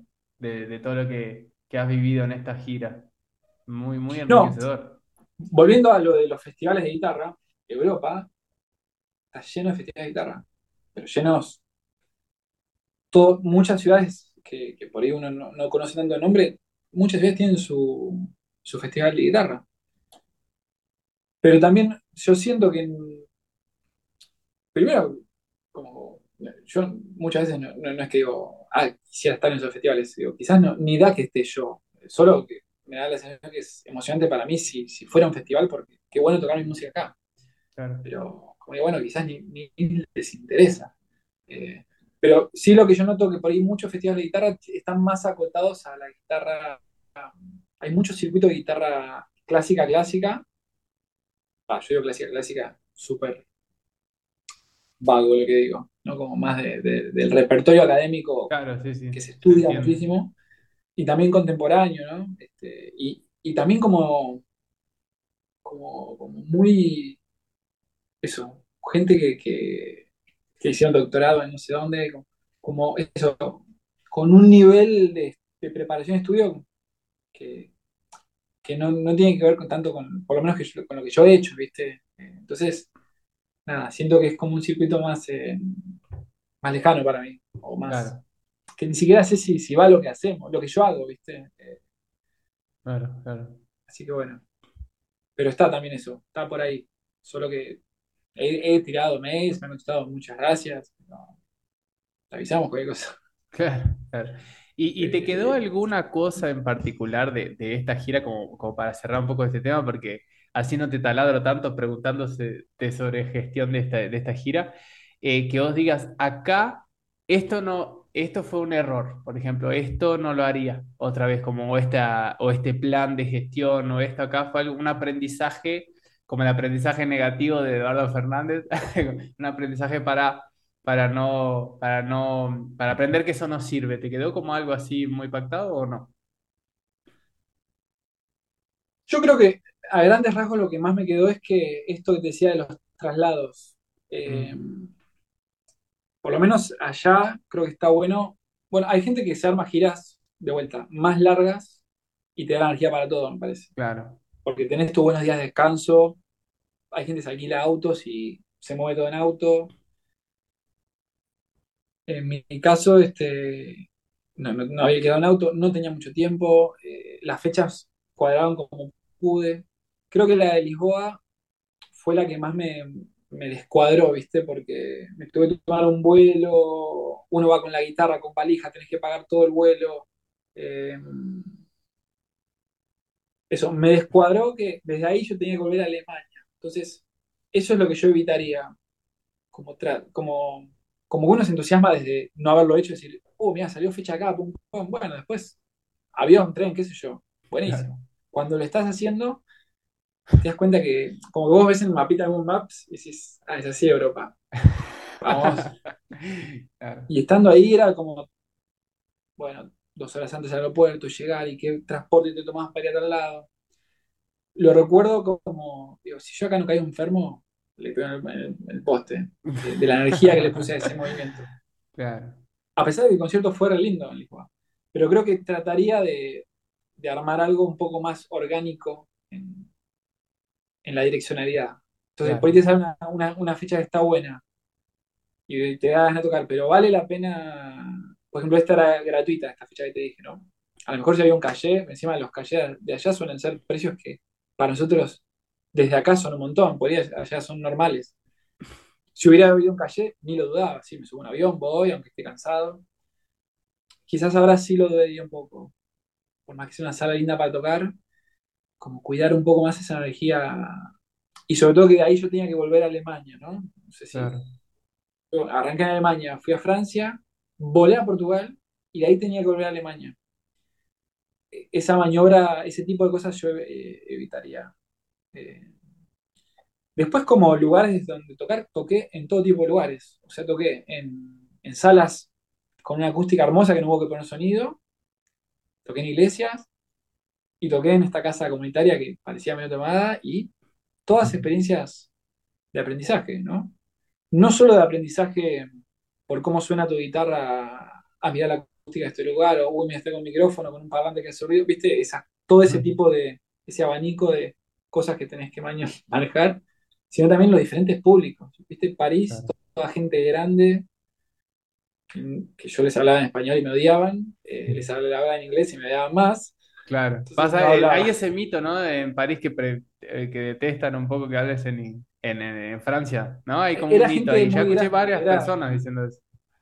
El target de mi público era, era bastante, este, bastante jubilado. y, estaban como ahí, como me miraban. Al final había uno que hablaba en español y traducía al francés y terminó siendo como mi vínculo. Ah, qué bien, ¿eh? eh y después terminé, y en Dresden tocamos para gente joven, de cualquier tipo, que nunca había escuchado una guitarra solista, por ejemplo. Entonces también decís, ¿qué pasará acá? ¿no? Eh, y creo que en el fondo hay que relajarse. Dice, bueno, que yo tocaré lo, mejor que pueda y lo disfrutaré, y después que pase, que pase. Si está a 5 de los 50 estar acá, bueno, no pasa nada. Eh, es eso. Eh, Así que bueno, creo que estuvo bueno haber tocado en lugares, en todo tipo de lugares. Eh, Qué experiencia, ¿no? No, y, además, eso, creo que seguramente haciendo algún viaje nuevamente se aprenda más cosas, ¿no? claro. qué sé yo. Eh, también me hice la pregunta varias veces si, si tocar solo mi música o, o llevar los grandes hits de, nuestra música, alguno, ¿viste? que en una época tocaba y después con los años me metí tanto en, que me salga mi música que no es que no estudié otras cosas, pero lo que termino tocando es música. También me lo pregunté, ¿viste? Si, bueno, fui a lugares totalmente diferentes, si no hubiera estado bueno tocar algo que, que en algo conozca la gente, ¿viste? hay temas que conoce todo el mundo. Eh, bueno, quizás eso estaría bueno tener preparado algo, aunque no lo toque, ¿no? Pero tenerlo preparado por si en algún momento siento que está bueno o que, piden algo. Claro. Vos sabés que me hiciste acordar eh, a una experiencia que tuve muy enriquecedora también, que fue en esta gira de, guitarras del mundo eh, que fue una gira de, tres conciertos en tres provincias de, Argentina, Misiones, Corrientes y Chaco. Y vos sabés que eh, hubo una, una, cuestión que me pasó en el concierto de Corrientes, que era en, en Ituzaingó, no era ni siquiera en Capital.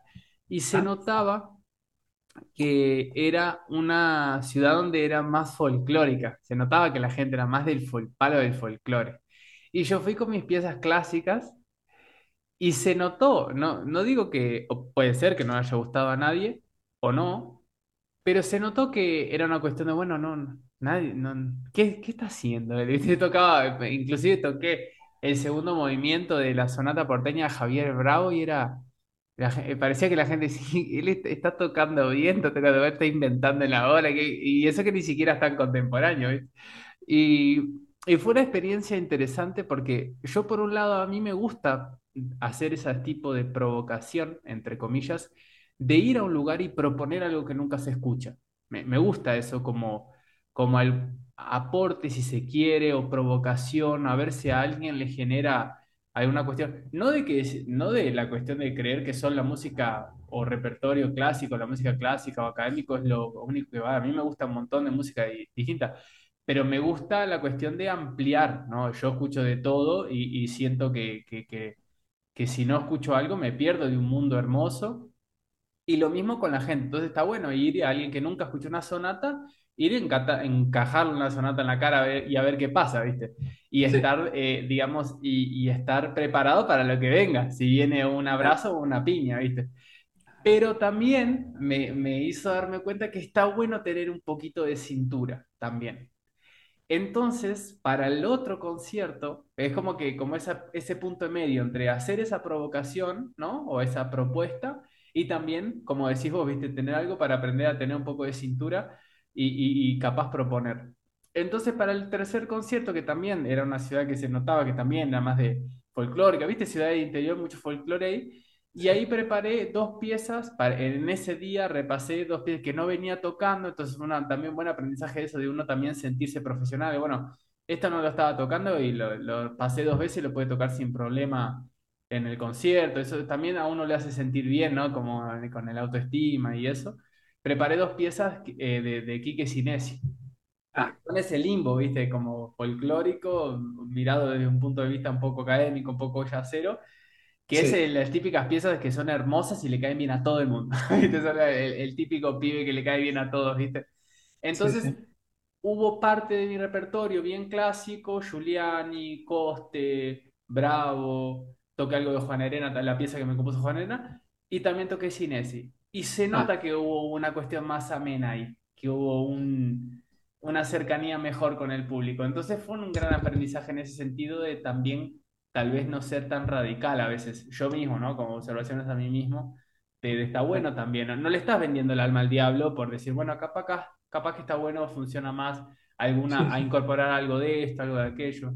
No sé qué opinas. hablar, sí. Sí, opino igual, opino igual. Es otro tema a, reflexionar, ¿no? bueno, el, repertorio, cómo vas a organizar tu concierto, ¿no? Porque esto que te decía, bueno, yo primero fue tocar las obras y sentir que, me sentía cómodo tocando las obras, ¿no? Y después me, tuve que pensar, bueno, ¿y esto puede ser un concierto? ¿Tiene cierto, es orgánico esta cantidad de obras y la energía que tienen y por dónde van? Va, yo sobre todo siento que no es que tenga un criterio único de composición que estas obras son... Siento que es un poco lo que me pintan muchas cosas, este, y a veces como más con melodías más simples o armonías más simples, otras por ahí no tanto, o creo que no tanto. Eh, y lo mismo, decir, bueno, tengo todo esto, ¿cómo organizarlo? ¿Y tengo más? Y no, no tengo más. Eh, estaría bueno tener más, y por ahí sí, esto que decías. Este, si sabes que estás tocando en un lugar donde eso, por ahí tocar algo que, incluso me gusta tocar, este, arreglos de, de tango o de folclore, me, gustan. Eh, siento que es lo que tengo más a mano para recuperar, ¿viste? Eh, claro. He tocado algunas obras académicas, pero más de estudio, de ver, de, aprender, ¿viste? De sacar recursos técnicos, de construcciones, de ideas, qué sé yo. Así que está, bueno eso, me parece. Como decir, no, no ser fundamentalista Claro, para ningún lado, ¿no? Y, sin, y, aclarando que obviamente las piezas que agregué son piezas que me encantan, porque también es eso, ¿no? De mantener, seguir manteniendo esa sinceridad. Y como dijo una vez un, gran músico brasilero de, en el podcast acá, que se llama Toño Cajasqueira, que dijo que no da para mentir tocando, y es verdad, ¿viste? Si, si aún no, te, no, no sentís, no te atraviesa lo que tocas, se nota. Entonces, sin perder eso, está bueno esa como decís vos, esa, esa cuestión de no ser fundamentalista.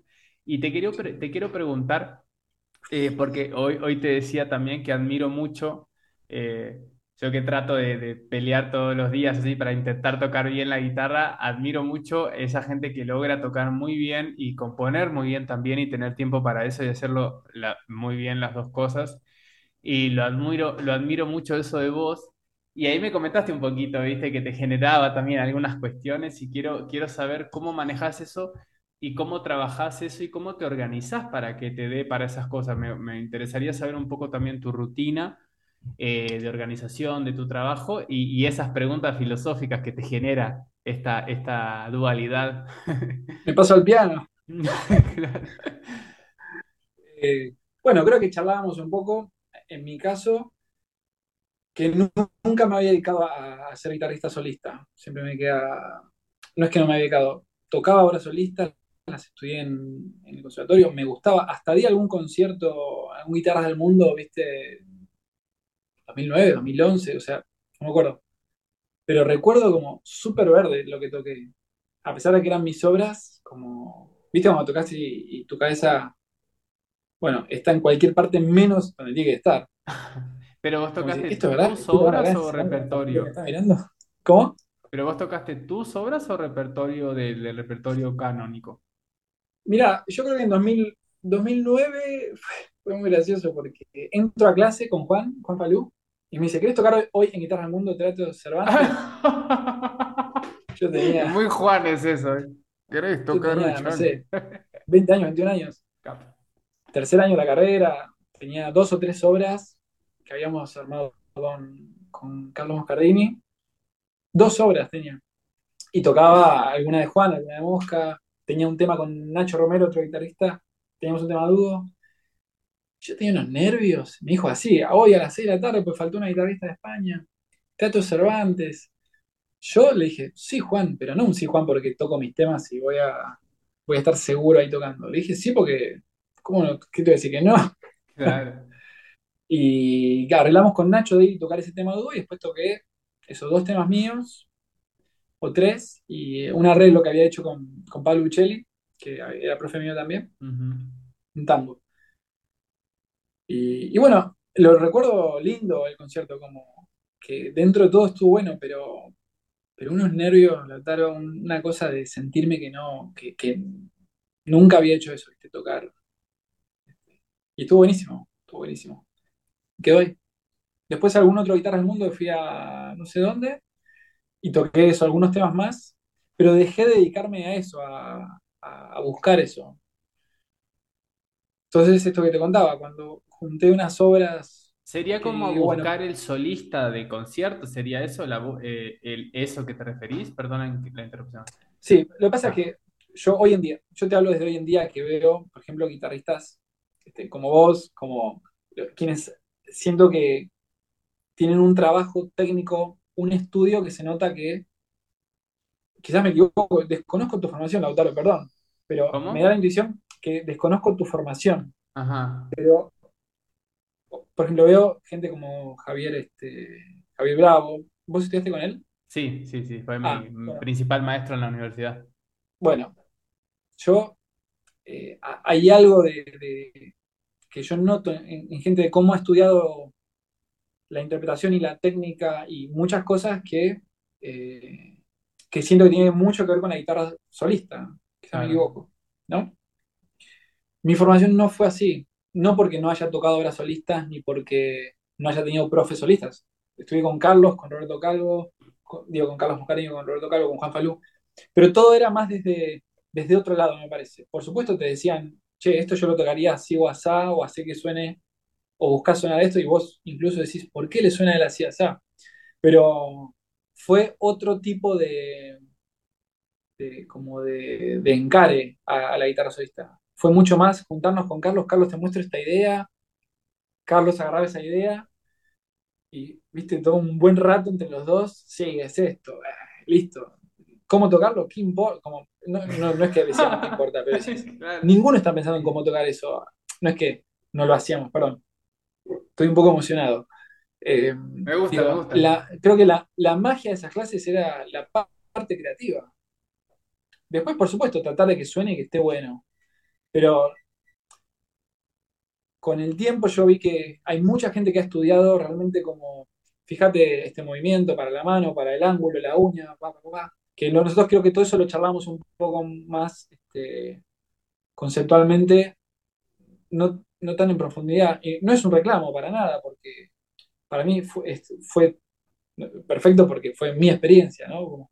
estaba toda esa otra parte, ¿no? Más de realmente de de querer hacer sonar las cosas y, cada uno como, como, entienda o como, como crea, que, como es humano, como, como agarras la viola, ¿viste?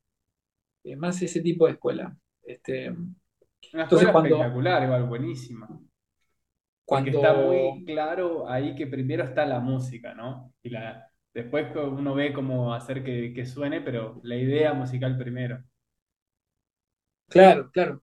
Eh, quizás con Pablo Paluchelli sí veíamos cuestiones más de que estuvieron buenísimas, sirvieron un montón. Lo que pasa es que cuando yo terminé la carrera, después dejé todo eso de, seguir trabajando como, eh, por lo menos yo, como trabajar la cuestión técnica y salí, salí a tocar. No es que salí a tocar. Tenía mis grupos este, o acompañaba a cantantes y yo ya tenía una técnica desarrollada que sentía que era suficiente para, para todo lo que hacía, ¿viste? Y a la par fui componiendo las solistas, pero dejé el rubro de tocar solo, dejé, dejé. 10 años. Entonces, 2019, que grabé mi disco, junté todas las obras, fui a grabar y dije, uy, me falta, no me siento con la técnica suficiente para... Técnica ¿La imagen del silencio o el otro? No, el anterior. El anterior. Como, me acuerdo que sufrí varios temas, como esto quedará, ¿viste? Esto quedará. Después escuchabas y te relajabas un poco, pero por más que después escuches y te relajes, si no la pasás bien tocando, hay algo, me parece, que está haciendo ruido, ¿no? Que es lo que yo empecé a trabajar ahí. Eh, sobre todo cuando quise salir a tocar. O sea, ya estaba resuelto, no es que ya estaba resuelto, tenía muy resuelto, me parece, o claro, de cómo quería hacer sonar mis temas, o cómo están construidos mis temas, pero había algo que yo tenía que mejorar y volver a profundizar sobre mi manera de tocar la guitarra, mi postura, el sostener un repertorio tan durante un concierto, ¿no? Ah, un montón de cosas que entran en, cosas que yo no venía hace años trabajando. Entonces, frente a, que algunos temas míos me costaban y me siguen costando, porque ahora hablamos si de la rutina, porque requieren para mí de un estudio constante. Bueno, me empecé a meter a, a profundizar en esa parte, justamente la, la que a mí me deje un poco más tranquilo, con más soltura, para, tanto para grabar como para dar un concierto. Y considero que la sigo trabajando y considero que la voy a seguir trabajando, me parece, siempre. Eh, y ahí entra el, revisar la postura con la que tocaba, la guitarra con la que tocaba, las cuerdas con las que tocaba, mis uñas, eh, el tipo de estudio, eh, encontrar este, herramientas para estudiar todo eso y que no sea aburrirme de tocar los temas, ¿no? Sino como, bueno, ejercicios, otro repertorio. Bueno, y a mi manera también muy desorganizada porque tomé unas clases con, ¿cómo se llama esta guitarrista? Eh, Andrea González, no sé si la conoces. Eh, creo que no. es española y ahora bien en Miami. Ah, la conozco, sí. Ella fue alumna de Joaquín Clerch. Ah, mira. Bueno, ella dio un workshop online, grupal de técnica, y estuvo buenísimo, como sentí que tenía... No me equivoco, ¿no? Déjame corroborar a ver si ella, pero sí, diciendo. No es que tenía algo único que no tenía nadie más, simplemente me crucé con ella y, y dije, uy, necesito de esto. Bueno, y me tomé unas clases, un par de clases nomás. Me dijo tantas cosas, Gataro. Sí que tengo, principalmente de técnica y postura. Sí, sí, sí, sí, sí, sí. Me lo dijo bien, igual no me retó, pero. Sí, sí, es ella. Un gran pero Creo que me las podría haber dicho cualquier guitarrista justamente que, que, me veía tocar y seguramente me lo va a seguir diciendo porque yo trato de corregir muchas cosas que me dijo, ¿no? Este, todas fueron buscando hacer sonar algo que creía que era de esa manera, ¿no? Pero una cosa es buscarlo inconscientemente y otra cosa es empezar a buscarlo conscientemente. O eso es lo que trato de entender yo, ¿viste? Ni hablar de digitar cosas. Yo, lo mismo, volviendo a la formación, nunca digité mi mano derecha. Ah, claro, mira. Este, y que alguien me diga, pero mira que si digitas, eh, te ordena, te sale. Ah, Resolvés pasajes también ordenando la derecha, ¿viste? y como si yo era más del equipo de, no, ¿cómo vamos a digitar? y bueno, mucho, mucho es de mi ignorancia, claro. Yo reconozco mi ignorancia en muchas cosas, buena ignorancia. Y bueno, no, no, no sé, nunca me había dado cuenta, nunca le puse energía a eso, eh, nunca había tocado cosas difíciles que me requirieran realmente trabajar la digitación de, tal o cual manera. Entonces, en esas clases con ella fue como, me dijo, si vos empezás a aplicar todo esto, me corrigió la mano derecha, mano izquierda, muchas cosas. Me dice, ahorras energía, te va a servir para la fluidez de los pasajes. Creo que lo podría haber seguramente encontrado en, en muchos profes cercanos que conozco.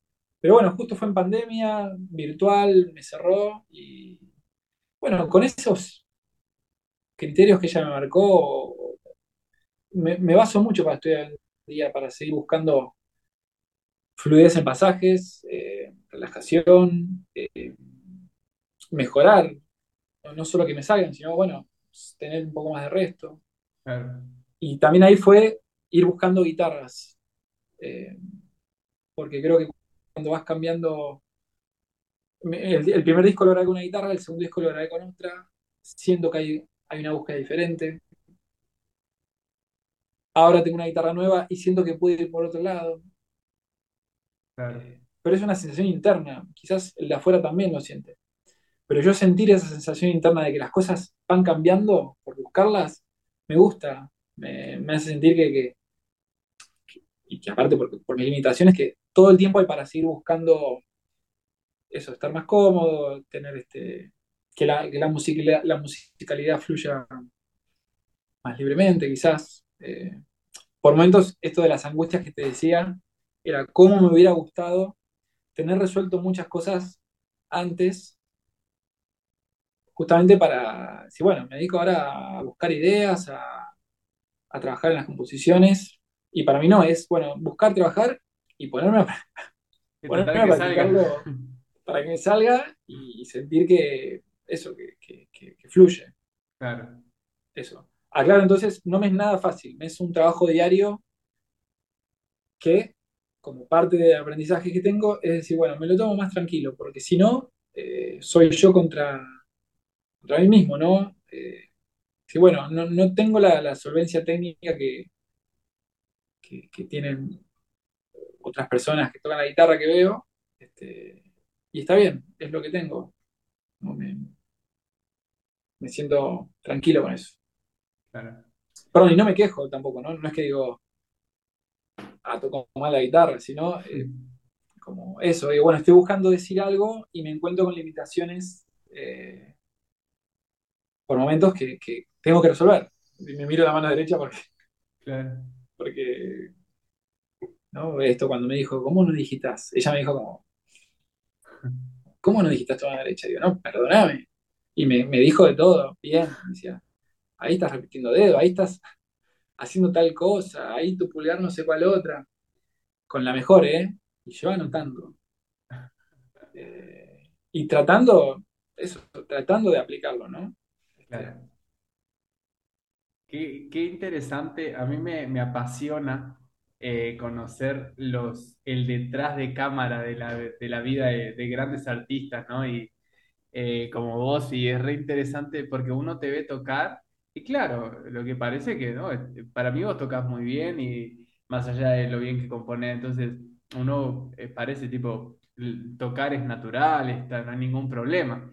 Y no, atrás hay, mucho trabajo, es lo mismo que uno, todo lo que contabas de la gira que hiciste y después uno lo que ve es el flyer con las fechas, todo espectacular, este, tal día Berlín, tal día Lisboa, tal día Francia, oh. Y lo que está detrás que, es, lo, es, lo, que nadie se entera, a mí me resulta muy apasionante eh, eh, saber cómo es. Entonces, si querés eh, también contarme ahora un poquito cómo es como la, hoy en día, cómo es la rutina, pero también eso está bueno saber y, y, todo el tiempo, como es lo que hablamos de repreguntarse, porque el, el, una vez uno de mis profesores, un gran profesor, Esteban González Carboné, una vez me dijo que el ah. estudio es, el estudio es dinámico nunca estudias de la misma manera, claro, no sos la misma, tus capacidades no son las mismas, lo que tenés y lo que te falta nunca es lo mismo, tus tiempos no son lo mismo, tu cuerpo no es lo mismo, tu resistencia no es la misma. Antes yo estudiaba ocho horas por día, hoy más de cinco ya mi cuerpo me empieza a decir, bueno, pará, relaja un poco, descansando, anda a correr. Entonces eh, está bueno tener en cuenta que siempre es dinámico, ¿no? Y, si querés contarme un poco cómo es hoy en día tu, trabajo, me encantaría. Sí, bueno, la verdad que no es siempre igual, sí es siempre igual que, la mañana me encanta agarrar la guitarra, este, pero también estoy más duro a la mañana. Salgo, si puedo salgo a caminar, que me, aflojar un poco, algunos días hago yoga. Todo esto más en el año, cuando arranca la rutina. El verano es un poco más, más libre, me parece. Eh, y a veces hay cosas que me entusiasman, ¿viste? Si estoy buscando un tema nuevo, por ahí me meto con eso y puede llevarme horas. Si estoy, si agarro el, libro de Ralph Towner, ¿viste? Ese que tiene los ejercicios, no sé si lo ubicás, este, de, la, de la mano derecha. Creo que no lo ubico ese libro. Ah, bueno, me lo pasó un amigo y está el PDF. Habría que comprarlo, ¿no? Pero igual no se consigue. ¿De quién? ¿De quién? Ralph Towner, ¿conoces? No. Uy, te lo recomiendo para guitarrista, compositor, hermoso. Mirá, qué buen, Y tiene un libro con ejercicios también. Eh, después te lo te voy a pasar. Dale, dale. Eh, también, viste, cada tanto dices, uy, este libro, y te quedas haciendo los ejercicios. Esas cosas me gustan, no tan... Lo que sí es ordenado para mí, todos los días o seguido, es decir, bueno, las obras que, para mí son de, dificultad y que necesito buscarle todavía resolver pasajes y fluidez y cosas, las toco, las busco, agarro eh, partes y me quedo ahí, eh, trabajo en eso. E, eso lo, hago muy seguido. Este, y después también creo que, parte de lo que, de lo que tiene la música que, yo hago es que en el detrás es música popular, folclórica o de tango, y a mí me hace muy bien conectarme con esa música y seguir escuchando cosas, viste, como rasguea este, no sé, Omar Manuel Palacios y, le robo, no es que le robo, trato de sacar, estudiar un tema de él y cantarlo también, ¿viste? Como cosas que desconectan del repertorio de la guitarra, pero a la vez están súper conectados. y nutren, claro. Porque son gente que, que tienen una, una, onda para tocar y una onda para cantar y expresarse que, que ya de sacarle a una cosita que hace, por ahí me genera una idea para hacer un tema. Viste, como esas cosas para mí son fantásticas, el ir y venir. Y ni hablar de, tratar de sentir el swing, tratar de sentirlo y de imitar para tocar quizás una obra mía, ¿no? Lo mismo con el tango y eso, canciones. Este, me parece súper importante eso también. Entonces me, doy un tiempo este, a eso, a cantar canciones, a, sacar como qué acordes usa, cómo, cómo armó el arreglo tal. Eso también me divierte y me, y me desconecta también un poco de, esto que te contaba de, la obra para guitarra puntualmente. Este, pero siento que se, alimentan y están súper conectadas. Claro.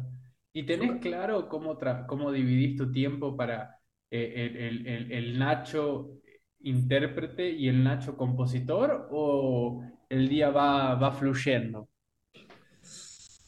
Sí, la parte de compositor, eh, hay épocas que estoy a full, como, como solo tiro ideas, tiro ideas, y estoy reconectado. Y otras que, que súper ausente, y me hacen bien también no estar todo el tiempo. Eh, lo, lo, que me pasa mucho es que, que por ahí, eso, a veces estoy conectado tirando ideas, tiro un montón de ideas, las grabo pero para que eso termine siendo una obra, por ejemplo, me requiere que algún día agarre esas ideas que grabé, las desgrabe y las trabaje, ¿no? Como las, las lleve a algo. A veces si son una especie folclórica me es mucho más fácil porque, porque ya hay una estructura, hay una estética por ahí, que, que el camino está un poco más marcado. Si no lo es, si es algo más vago, me puede llevar mucho más tiempo, este, años. Yo te digo años porque antes de grabar mi primer disco, la, composición me la tomé un poco más como, ah, tengo una idea y quién me está, no me estoy viendo yo mismo como terminal hacer un tema, por favor. Ahora que siento que saqué discos, que estoy moviendo obras, me, está bueno ponerme un, poco más de, de, apure, ¿no? De, decir, bueno, este, tengo ideas, estas 6, 7 ideas, y hay dos tres, podría trabajar. Y bueno, me, esfuerzo un poco en sentarme a trabajar y terminarlas, armarlas, a ver dónde vamos. Este, sí, pero tengo épocas, épocas más. Cuando, si vienen conciertos, estoy más pendiente de esto que decía, ¿no? De, bueno, a ver cómo me siento, pasar todo el repertorio, estos temas necesitan trabajo, eh, me canso, bueno, cómo estoy trabajando, salgo a caminar, yoga, ¿viste? Es, como, me parece varias cosas que a mí me funcionan, ¿no? Claro. Me, van sirviendo, sirviendo. Claro. Este, bueno, más o menos así, con la composición. Es, interesante porque en el trabajo nuestro es muy, me imagino que en muchos campos, pero eh, en nuestros trabajos hay tantas cosas que se complementan que no parecen estar directamente ligadas, como por ejemplo es componente de tu forma de trabajar tu repertorio y tu forma de componer que hagas yoga. Es, es muy interesante esas cosas, ¿no? Porque tiene que ver con el cuidado de uno y del cuerpo y eso que a veces, muchas veces, y creo que más inclusive le pasa al músico tal vez más clásico académico, dejar esas cosas un poco de lado y, yo no me canso de ponerlo en la mesa, ese tema de conversación de, eso, de esos otros tipos de cuidados y, y necesidades, porque aparte es nuestra, eh, digamos, el, por ejemplo, para tocar, es nuestra herramienta para poder hacerlo, ¿no? El cuerpo, el cuidado del mismo, y etcétera. Sí, y que creo que lo hablábamos antes, que por ahí cuando uno arranca a estudiar son más de goma y no recuerdo lo de espalda a los 20, creo, como eso que decías, ¿viste? Estar todo el día con la viola y en cualquier 24 pude tocar 8 horas por día o más a veces y dormir 4 horas. Una locura. Una locura que de hecho inclusive ni siquiera sé si fue muy bueno hacer. Pero bueno, lo, hice, ya está. Eh, cumplí 24 y el cuerpo dijo, no, no más, cachetada, ¿viste? Sí, sí. y, para mí eso está, está bueno, descubrir cosas que, que son, por lo menos me dan como energía. Digo, la música me da mucha energía. Cuando toco y me siento bien, cuando, cuando estoy buscando una idea, ese es, un tiempo hermoso para mí, ese que, ocurre. Si, si, fuera algo que me fastidia, no lo haría, o, no, no, me funcionaría. Por eso, estas actividades que, me hacen bien, lo mismo que ver gente, porque la guitarra solista, componer solista, es pasar mucho tiempo con, conmigo y, hay momentos que, bueno, necesito salir un poco este, a, lo que sea, ¿no? al laburo, a, dar clase, este, a, tocar con otros, no sé. Este, pero, bueno, saber verlo a tiempo eh, evita por lo menos dolores, este, ¿no? dolor de espalda, dolor de ojos, ¿no? lo que decíamos antes. Eh, qué sé yo estar atento, ¿no? A escuchar también el cuerpo y las necesidades que tiene. Sí. Entonces, si, si duele, pará, ¿viste? Esa, es, una, es una máxima esa, ¿viste? Si duele, pará. Sí. bueno, pero a veces depende del nivel de entusiasmo que tenés, no te das cuenta, ¿viste? Ah, no, no tengo que pasar todavía, me quedan seis temas. ¿Y qué, qué, qué tal te van a salir? Realmente, si estás, te duele todo. Deja de tocar, tomate un mate, ¿no? Yo me, me hablo a mí. Como descansar. Claro. Sí. hace bien. Y para las ideas también. Para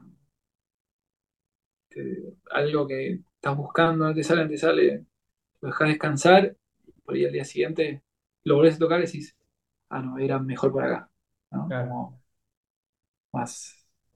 E, eso es súper e, e, es súper interesante también y, y, también a mí, a mí me, no sé qué te pasa a vos, pero es una constante pregunta de cuál es como la fórmula y pareciera que, no existe o que todos los días cambia, porque por un lado, eh, son preguntas que me surgen con el estudio de la guitarra de todos los días, porque hay, veces que, que te sale todo y te sentís, viste, fantástico, y hay veces que yo siento que no puedo hacer do mayor, te juro. Hay días que son así, ¿viste? Y ahí te, te preguntas, yo me pregunto, che, ¿le pasa a todo, hace 15 años que toco, ¿le pasa a todo el mundo que a veces siente que no puede hacer una ceja o un do mayor o soy el único gil, ¿viste? Y, ¿viste? a veces uno tiene esas ideas de creer que los problemas son solo problemas de uno y cuando entras a rascar y preguntar, medio que es una moneda corriente. Eh, no sé si te pasa esas cosas, pero hay, hay días que, porque es, es como una, un intermedio entre, por un lado, esa cuestión de, bueno, si hay días que no te salen mucho las cosas, igual hay que aprender a trabajar y trabajar de forma, siempre tiene que haber calidad de estudio, ¿no? No cantidad con mala calidad, pero una calidad de estudio porque somos profesionales y es lo que hacemos y es como el que tiene que ir a la oficina, si un día no se levanta y, con ganas de ir a la oficina, tiene que ir igual, ¿viste? Como una cosa, salvando las distancias y que nosotros hacemos con pasión y amor lo que hacemos, somos profesionales y tenemos que cumplir. Si te llega un concierto o si te tenés que mantener en, una, en un cierto eh, nivel y estar en forma, uno tiene que trabajar todos los días, trabajar el repertorio, etcétera. Entonces uno no puede esperar a estar inspirado para trabajar, sino realmente ahí sí vas, va, va a pasar realmente, que no va a haber ningún día que pueda ser do mayor. Pero por otro lado, también hay veces que siento que necesito realmente cambiar el patos, ¿no? Cambiar la, eh, estoy en un momento capaz medio colérico y tengo que esperar un buen tiempo hasta cambiar completamente mi energía, ¿no? Mi, mi, mi, mi estado de ánimo, olvidarme algunas buenas horas de eso, hacer otras cosas, y cuando sentís que hay otro aire renovado, ahí volvés y tocas. Y hay días que se realmente tenés que esperar hasta el otro día. Pero es como que cada día no sabes cuál de esas.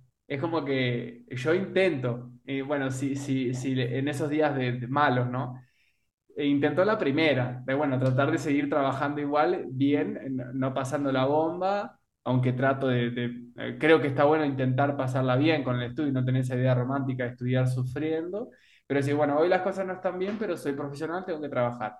Si esa está muy mal, bueno, pasamos a la segunda. Voy a intentar dejar algunas horas y después volver. Si tampoco funciona, bueno, mañana. Yo por lo menos voy trabajando así, pero es una duda constante eso, ¿viste? Como que cada día parece que pasa, que puede pasar algo inesperado, algo nuevo, no sé. Pero eh, esa duda que tenés eh, está bien, o sea, es, duda, o, o, sentís que está mal. No, no, no, no siento que esté mal, sino que eso es una duda constante, ¿viste? De, cuál es la mejor forma de estudiar hoy. Y es ah. distinta a la de mañana, ¿viste? Es como que esa pregunta infinita. No sé qué opinas vos. No, ¿Qué te pasa a vos también? Sí, me pasa todo lo que dijiste. Como, como bien decís, creo que le debe pasar a mucha gente, no solo que tocan la guitarra, por ahí, con otras cosas que hacen en su vida. Creo que tiene que ver con los problemas de la vida, ¿no? De, cómo te los tomás, ¿no? Es decir, yo hay días que no puedo tocar la guitarra, estoy, me siento a veces duro y a veces por ahí sin ganas. Y bueno, si durante mucho momento de tu vida eso te hizo mal, te decís, bueno, o te vas a ir haciendo mal o decís que no te haga mal, ¿no? Como aceptar en el fondo. Decir, bueno, hoy no tengo que tocar guitarra, me pongo a leer un libro y me hace muy bien leer un libro. Yo encontré eso. Eh, ¿Y qué, quita que no voy a ser profesional o no? Bueno, no, en mi manera de entender me hace bien no tocar la guitarra hoy.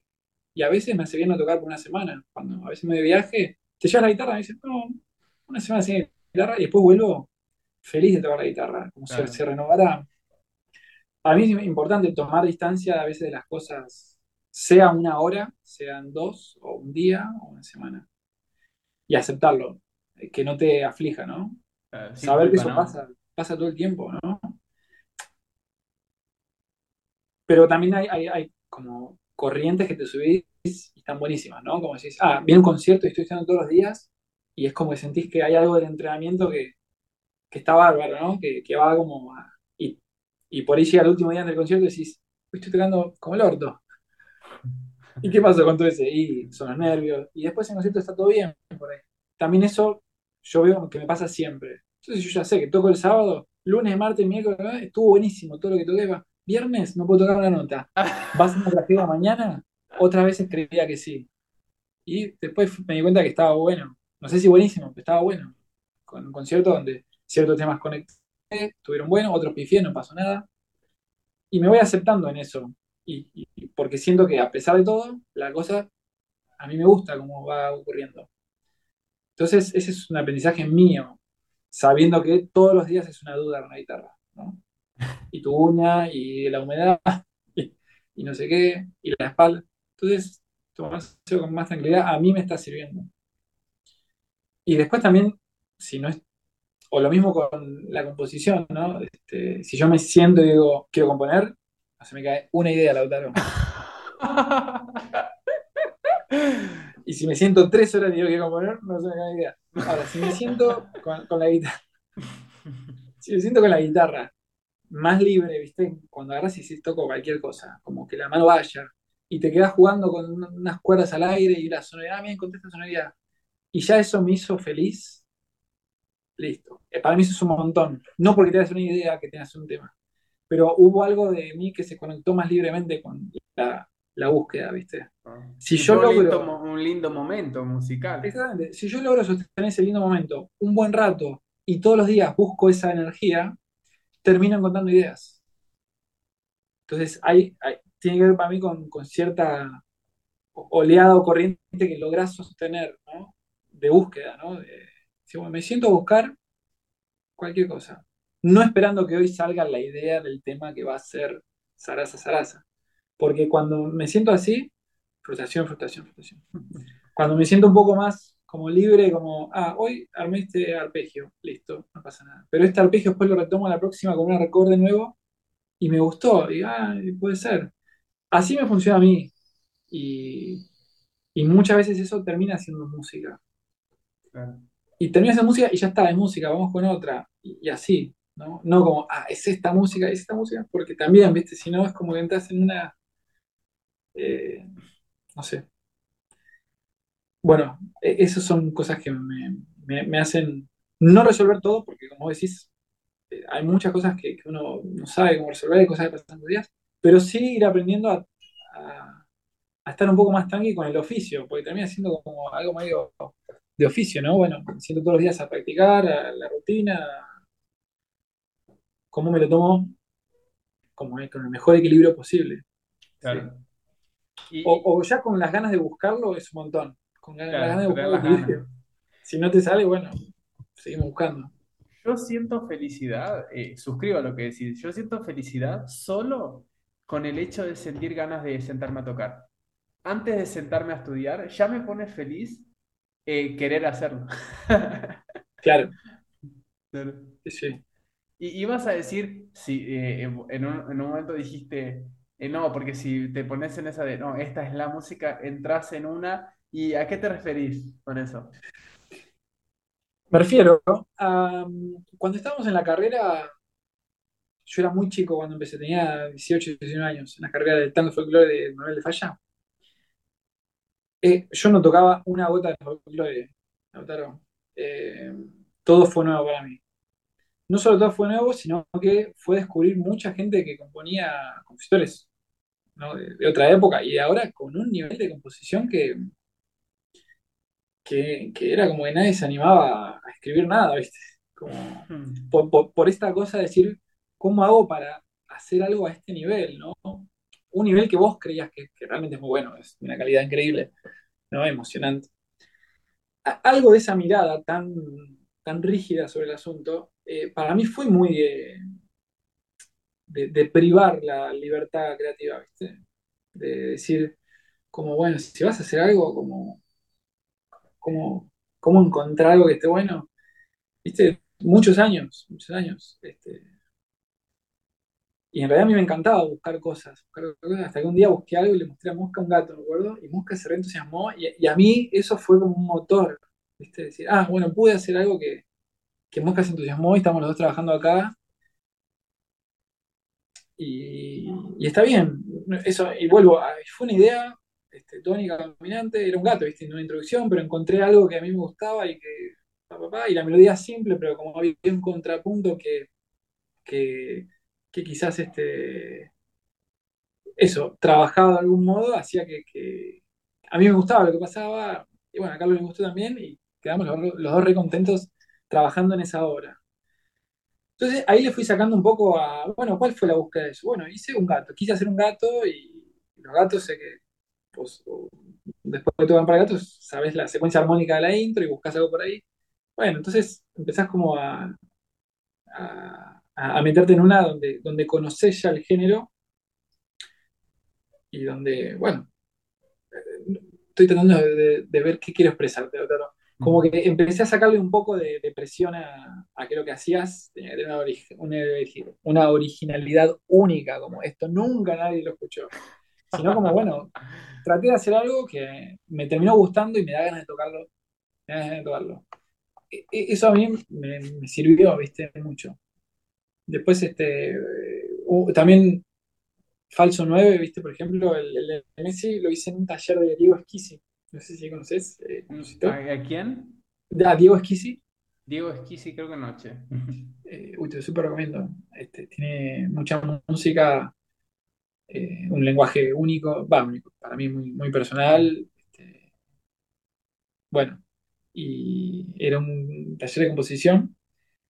Y, lo mismo, viste, hice unas pautas de composición como súper, este, lo sentí de vayan a jugar, ¿no? En, mucho eso. Y, todas esas palabras de vayan a jugar, de relajen, de no esperes que, a mí me quedaron muy marcadas para, como en el fondo confiar en tu criterio, en tu criterio, ¿no? Y no esperar tanto el, como esto estará al nivel de tal o cual que... O la aprobación, ¿no? O la aprobación. Siempre en algún punto, yo creo que estoy, por ahí le muestro a Iru, a mi novia, ¿viste? Le toco, y a todas me dice, me encanta. No, no, algunas me dice como, esa es más contemporánea, ¿no? sí, sí, Bien ahí, ¿eh? Está afinando ahí. Eh, sí, sí, sí. Pero bueno, e, eso, a mí también me, ayudó a, a, que lo que está bueno es hacer, hacer y buscar. Hacer y buscar sin que la, la obra que terminaste necesariamente sea esto que decía como la obra más importante. No esperaba que sea la novena de Beethoven, ¿no? Cada obra que haces.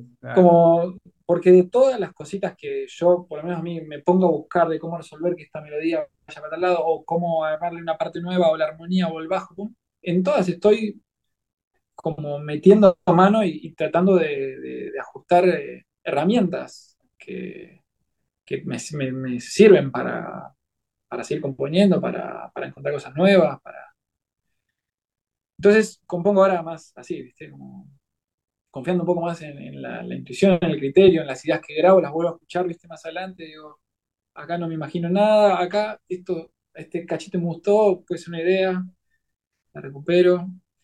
Eh, y bueno, y siento que, por lo menos hablando con muchos amigos o amigas que, que buscan cosas, por ahí mucha gente trabaja así, ¿no? Como, uy, me sonó algo lindo, no lindo por que estando mayor, ¿no? Solo que algo que te, que te gustó, que sí lo que veo es que con la idea, con ese cachito que te gustó, no, no llegas a nada. O sea, hay que ponerle después un trabajo que es medio a veces más momia, ¿no? No momia de, pero como un trabajo de a, buscar, a ordenar, a, a pensar y esto hacia dónde se dirige, y cómo terminar y qué pasa en el medio y hay que, sacar información, ¿viste?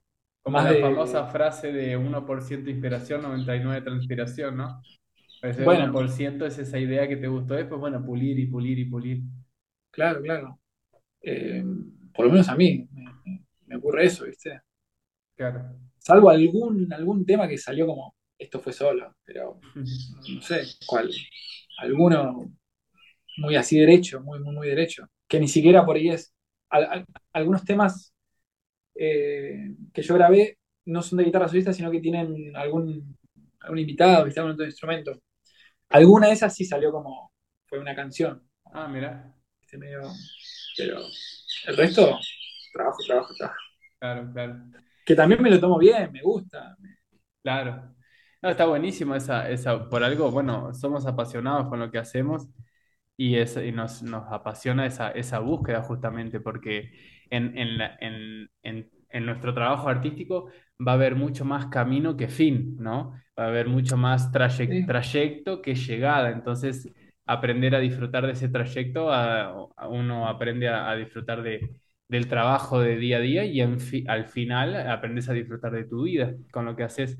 Y está bueno ese concepto, ¿no? De, trabajar y, de, tener ese compromiso de querer hacer algo eh, dentro de lo que uno entiende bien o, bueno y, con búsqueda, con, con, una profundidad y, no a, modo fábrica, ¿no? Eh, pero también está bueno eh, el, el agarrar y hacer y no esperar a que sea lo más perfecto, que sea la obra que revolucione la música argentina, por ejemplo. Hasta que no haga esa obra, no hago nada, porque es mucho más importante el hacer. Y, creo que hay una, hay una cuestión de, juego y cintura y, aprender a diezmar un poco el ego de uno, ¿no? También, de, ¿viste? de tratar de decir, bueno, eh, justamente es, es, una conversación con nuestro ego, decir, bueno, voy a hacer esto que hasta acá está bien, que podría mejorar, que tiene sus cosas y que eh, y que, y que va a haber, van a venir otras mejores, pero bueno, lo hago, no, no, lo tiro a la basura o por el que dirán o porque yo y mi ego no vamos a creer que es la obra maestra eh, o, no sé qué. como que el, el hacer, ¿no? Y, y, y, estar en movimiento. Y hace poco tuve una, tuve una situación con una persona que después también conversaba con otro amigo, eh, gran artista, que hablamos so- justamente sobre el ego paralizante, eh, Ah, de que hay eh, situaciones o, o momentos que, que si tu nivel de, está bueno tener un nivel de exigencia, está bueno tratar, yo trato de, apunto a, a- a tratar de llegar a una excelencia con la guitarra, excelencia, la excelencia para cada uno es diferente, ¿no? De lo que yo entiendo como excelencia, ese es mi norte y va a ser mi norte toda la vida toco excelente, ni, en pedo, pero bueno, hago lo que puedo, pero hago. Si, si yo no, no hiciera nada hasta esperar a hacer esa excelencia, siempre pongo el ejemplo de, de esperar a ser Marta Argerich, no, no hago nada. Hasta el día de hoy no hubiese hecho nada y no haría hasta muchísimos años o, o quién sabe nunca. Y había tenido esa situación con una persona que me, que me contaba que por ciertas razones no hizo algunas cosas. Eh, y esa persona ya sabe mucho, ya, ya se formó mucho, ya tiene un camino recorrido que perfectamente podría hacer eh, muy bien algunos deseos que quiere cumplir y no cumple. Y para mí eso es un ego paralizante, esa cuestión de que no, si todavía no está perfecto, to- va a ser imperfecto, entonces todavía no. Entonces ahí está, yo creo que está hablando más, a veces tal vez, tu, ego que, que tu necesidad de hacer algo, como bueno, ace- aceptate como ser humano y hacer. sí, sí. Bueno, es que volvemos a eso, ¿viste? Creo que hay, mucho de aceptarse, que yo te lo digo justamente no porque soy el gran aceptador del, del momento uno, ¿no? Todo lo contrario, de muchos momentos de frustración, de previas a conciertos, decir, no, no quiero, todo, ¿por qué hago esto? Eh, previa a la gira, lo mismo, ¿viste? Dudas, quejas conmigo mismo, es una cuestión personal, trabajar mía, ¿no? Este, porque creo que eso siempre está la posibilidad de, de seguir creciendo y mejorar. Entonces, elijo abrazar ese lado, decir, listo, eh, prefiero sentirme así como que, que realmente estoy así, siempre aprendiendo, siempre con cosas por descubrir, siempre por... Y después lo que hago, tratar de hacer lo, lo- lo que, mo- lo mejor que puedo hasta el momento. Eh, sobre todo porque que- queda recorrido, ¿no? Este, a Toro y, y ya hay un pequeño recorrido, o bastante recorrido, que creo que va a haber más, seguramente más choques, problemas con el ego, frustraciones. claro, Eh, por eso, cuanto antes observarlo y decir, ¿cómo laburo esto? ¿no? ¿Cómo, cómo le, lo transformo en este, eso?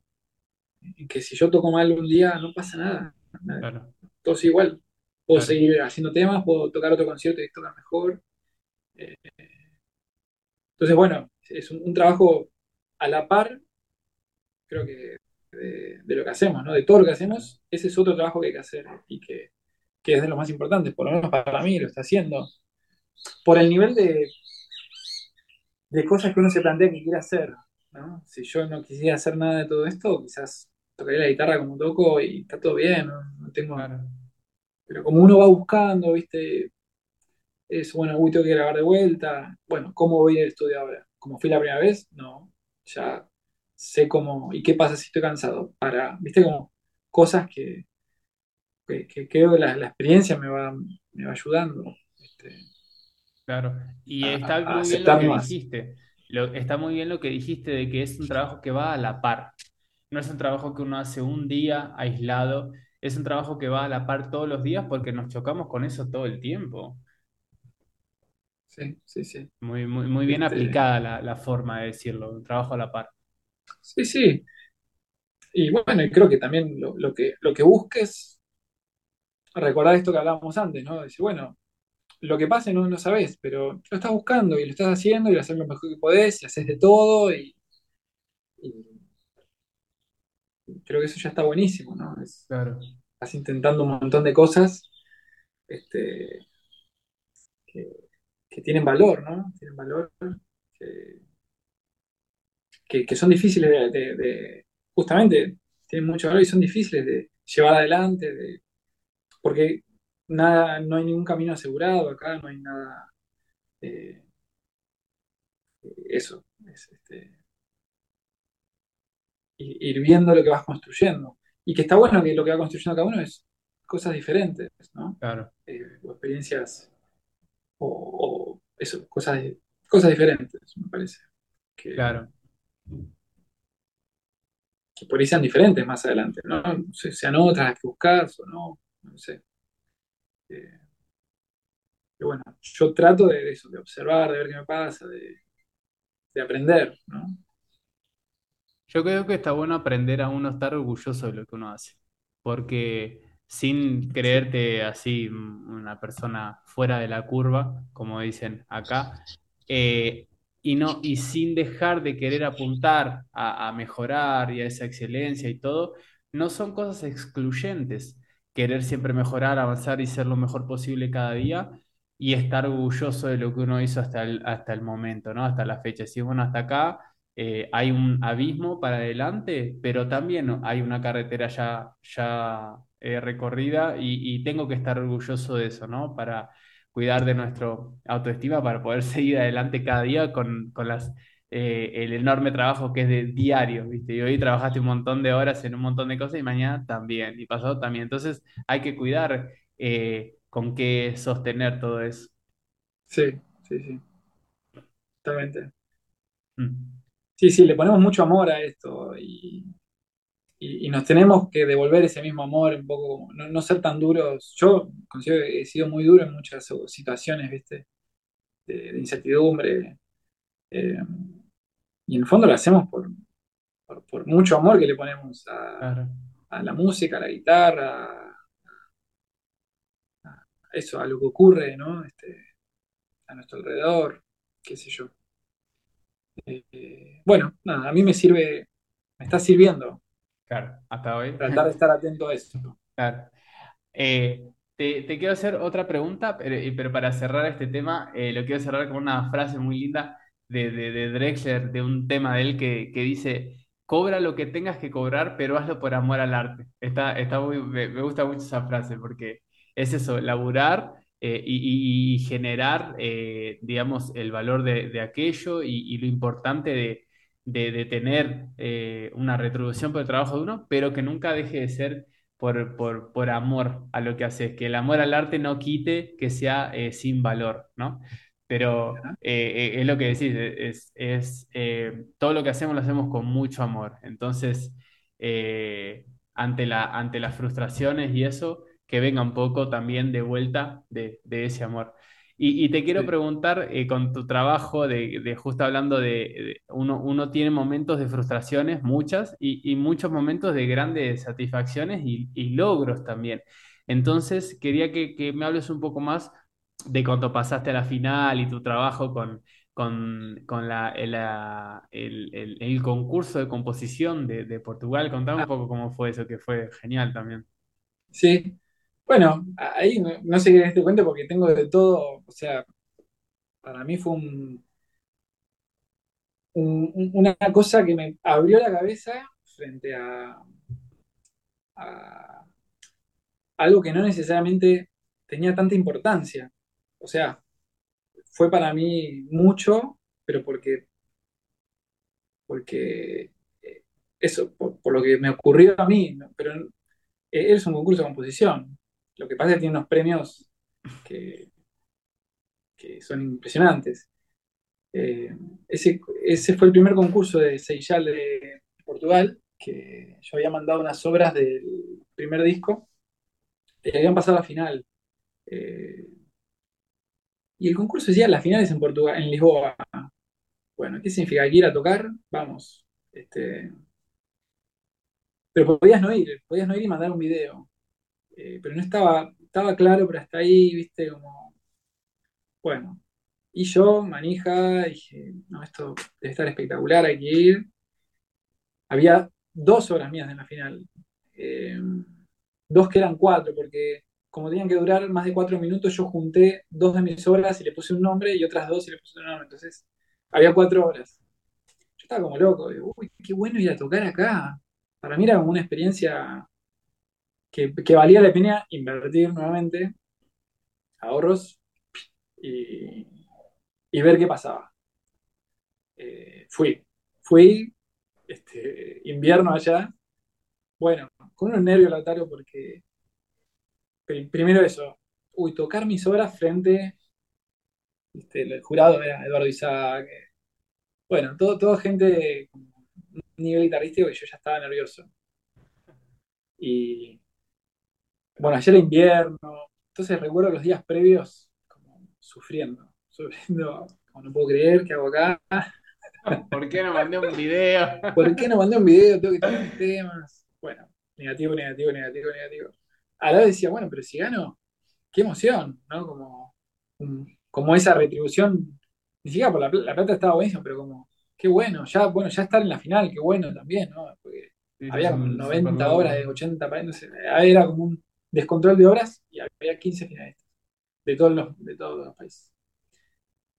Bueno, y en el medio fui conociendo a quienes competían, que eran de cualquier parte, y todos en la misma, nerviosos, como, ¿qué hago acá?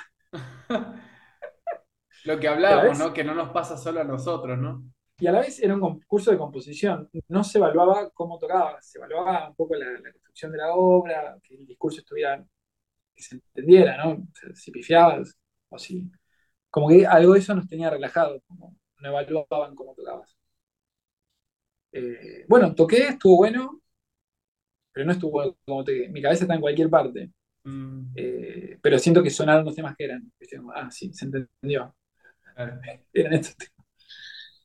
Y tocamos todos y muchos mandaron video, video, video, video. Ya antes los que estábamos decíamos, bueno, al final que había que venir o no había que venir, eh, tendrá más valor que venimos, no sabíamos nada. Como que había como cierta distancia de, la, de quienes se organizaban y, los que competíamos. Bueno, y a la tarde dan los resultados, o, al día siguiente, no me acuerdo, imagínate que tocamos con los nervios que teníamos todos, los había uno de Japón, había... ¿Qué, qué hacemos ahora? Embriagarnos, por favor. Por supuesto. con, los nervios que pasamos. Bueno, me acuerdo que fuimos todos a eso, a, comedia, viste, como sacamos la camisa, la guitarra, no me quedaron. Nadie quería tocar la guitarra, ya está. Tocamos. Y bueno, como eso lo recuerdo con un, con un gran cariño, viste, como, qué bueno, como todos, gente que, que armó su idea, lenguajes totalmente diferentes, todas muy buenas, ¿viste? Como, como qué lindo la gente que compone, que tira su idea y totalmente diferente a la tuya. Eh, y gente como vos, como me vine de allá, dejé mi labor bajo, nosotros justo estábamos en vacaciones. Y, bueno, al día siguiente dieron los resultados, me acuerdo que estábamos con Ender, el, de Venezuela que vive, está viviendo en Alemania, y un canadiense. Nos fuimos a pasear, estábamos entrando a ver si están los resultados, nadie decía nada. Actualizar, actualizar. Eran tres los ganadores, eran tres ganadores y, éramos 15 pianistas, yo tenía dos obras, digo, bueno, chances hay, qué sé yo, bueno, puede pasar cualquier cosa, me vine hasta acá. Bueno, y dan los resultados, y me acuerdo, fue como, estamos en un café, dan resultados, primer premio, eh, mexicano, segundo premio, estadounidense, tercer premio, Portugal. ¿Viste? ah, claro, no hay más premios. Nos miramos los tres. Bueno, señores, este, y bueno, nos sentamos, una guerra, por favor, y depresión. Depresión ah, hermosa. Porque había algo como más, viste, medio mundialista, estamos en el mundial, queremos, quiero ganar. Te olvidabas de la música, te olvidabas de la guitarra, fue como, ah, hay que competir, premio. Un poco infantil y a la vez este, divertido.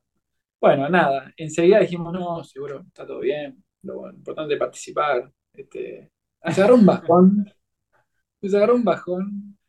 Yo dije, me vine hasta acá. Nada. Todo un momento de bajón. Y enseguida repuntamos, dijimos, esto está buenísimo, esto que te contaba, realmente.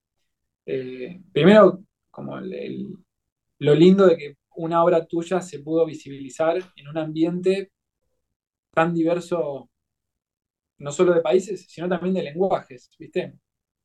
A mí eso estuvo buenísimo. También había una obra de Alfonso Beques, eh, re linda, una Vidala, no me acuerdo el nombre, pero re linda. Él no fue, pero mandó video. Y así que estábamos hablando ahí a ver de qué ocurría. Bueno, y, me recuerdo irme de ese viaje, me volví, aparte no es que me fui de vacaciones, me fui a eso, ¿viste? Claro. Y volví, primero un poco golpeado, como viste mis amigos, y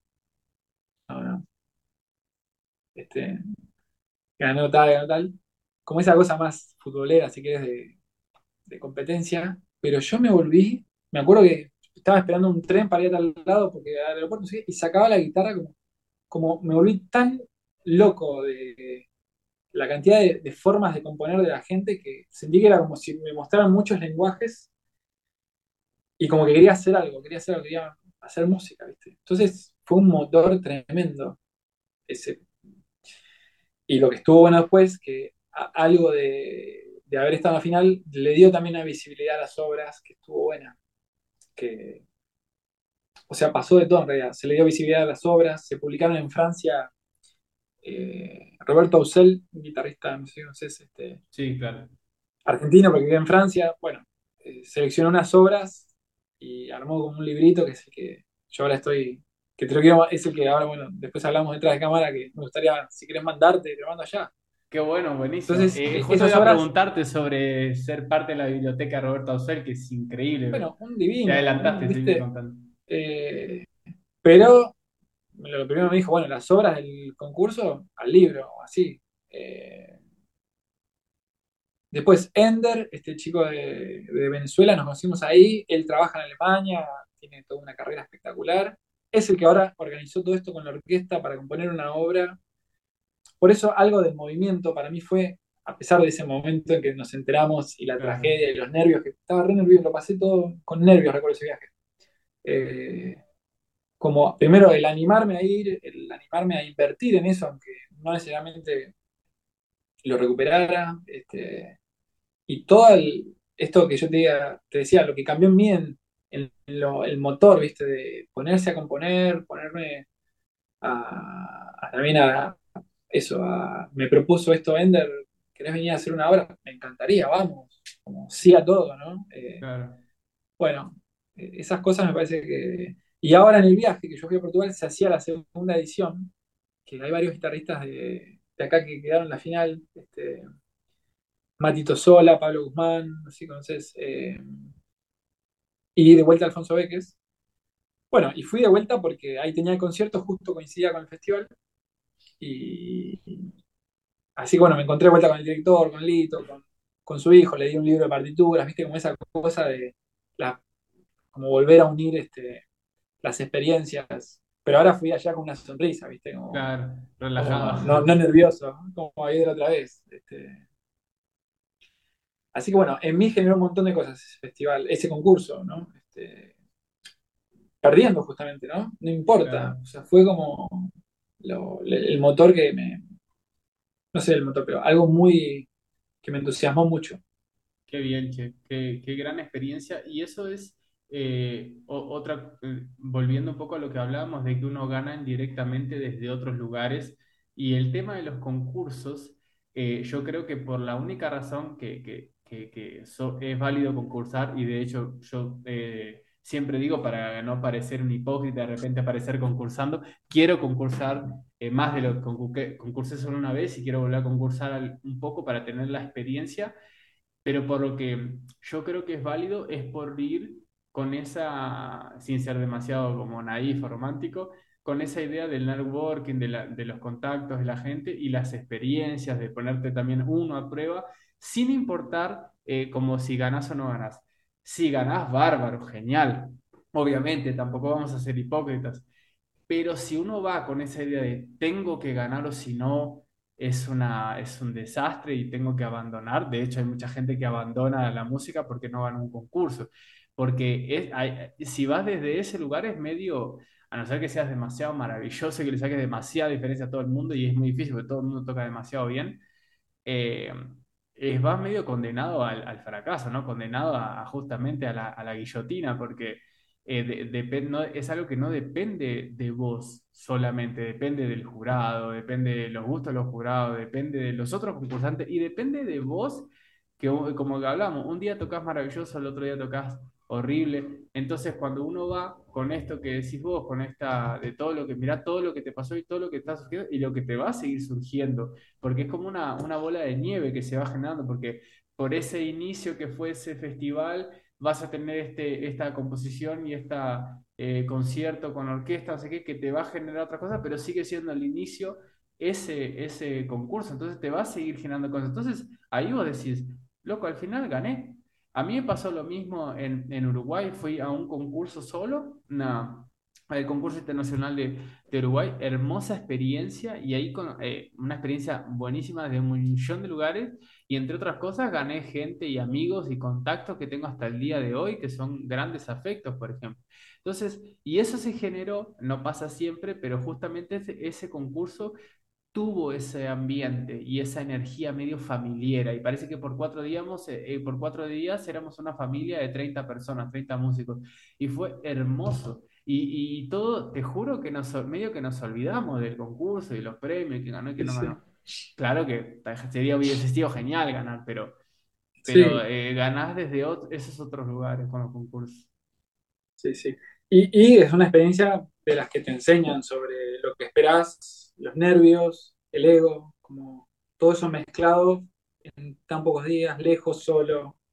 Eh, y bueno, y para mí me, a mí me sirvió como transformar toda esa energía en, todo lo positivo, ¿viste? Claro, claro. Eh, buenísimo.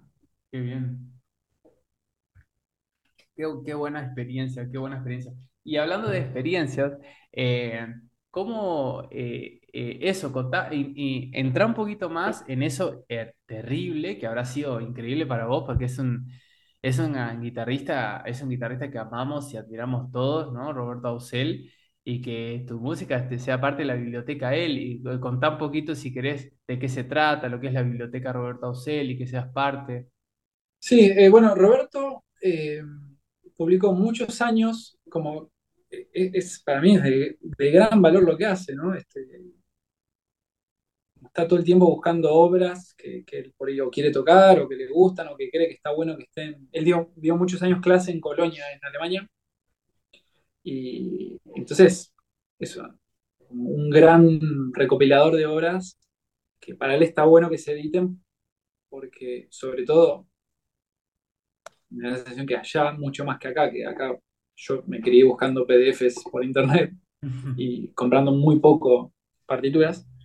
Eh, quizás allá en algunos países europeos es todo lo contrario, como allá les gusta comprar el, los libros, las partituras, es como y cuando lo tenés te das cuenta, ah, es claro, esto es lindo, es, lindo tenerlo, solo que por ahí acá hay una cultura de, bueno, ¿cómo lo consigo? ¿Cómo me lo bajo?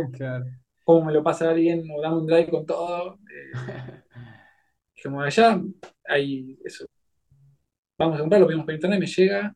Entonces está toda esa cultura que, está buena y que, por lo tanto, hay un montón de, editoriales, ¿no?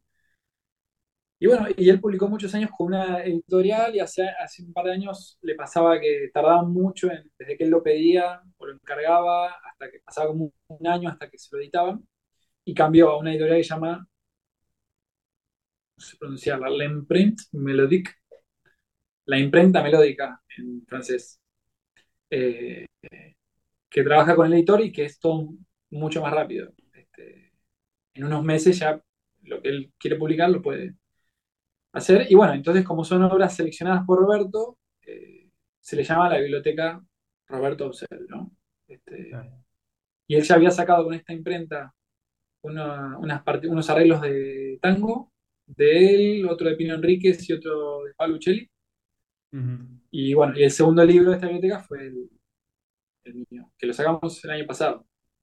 Sí, eh, fantástico, ¿eh? No, y fue todo porque formas de difundir la música bueno, gente que, referentes, gente que me gustaría que lo escuche, un mail, un mensaje, ¿viste? A ver qué ocurre. Y muchas veces ocurre que hay gente que te manda un pulgar o que te contesta buenísimo, no sé qué. Y Roberto pasó que me mandó un mail que lo, pondría en la pared de mi casa. un amor, ¿viste? me habló de cada tema, de lo que a él le parecía en general, lo que ocurría con la música. Bueno, ya un mail que, para mí era un, cariño enorme porque él es así, es, realmente una persona muy... Este, eso, que transmite todo el tiempo eso, me parece.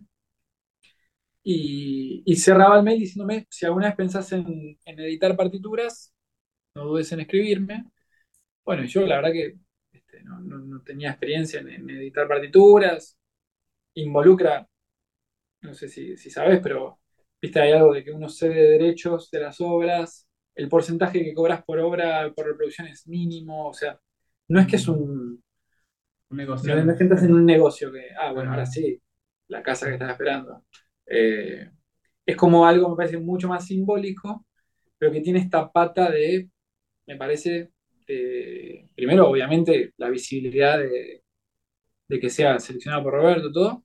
Y después esto otro de que, de que quizás allá sí se, se, vende, se, digamos, yo acá encargué varios libros, me llegaron, y por ahí vendo alguno, pero más por ahí se, se lo doy a gente que, que, me gustaría, o que por ahí está interesado, o que me gustaría que tenga, y solo para que lo tenga. Después si quiere tocar o no, pero a mí es lindo ya el objeto, ¿viste? De, tener partituras en un libro, a mí me parece hermoso. Claro. Eh, y así que bueno, y ahí empezamos.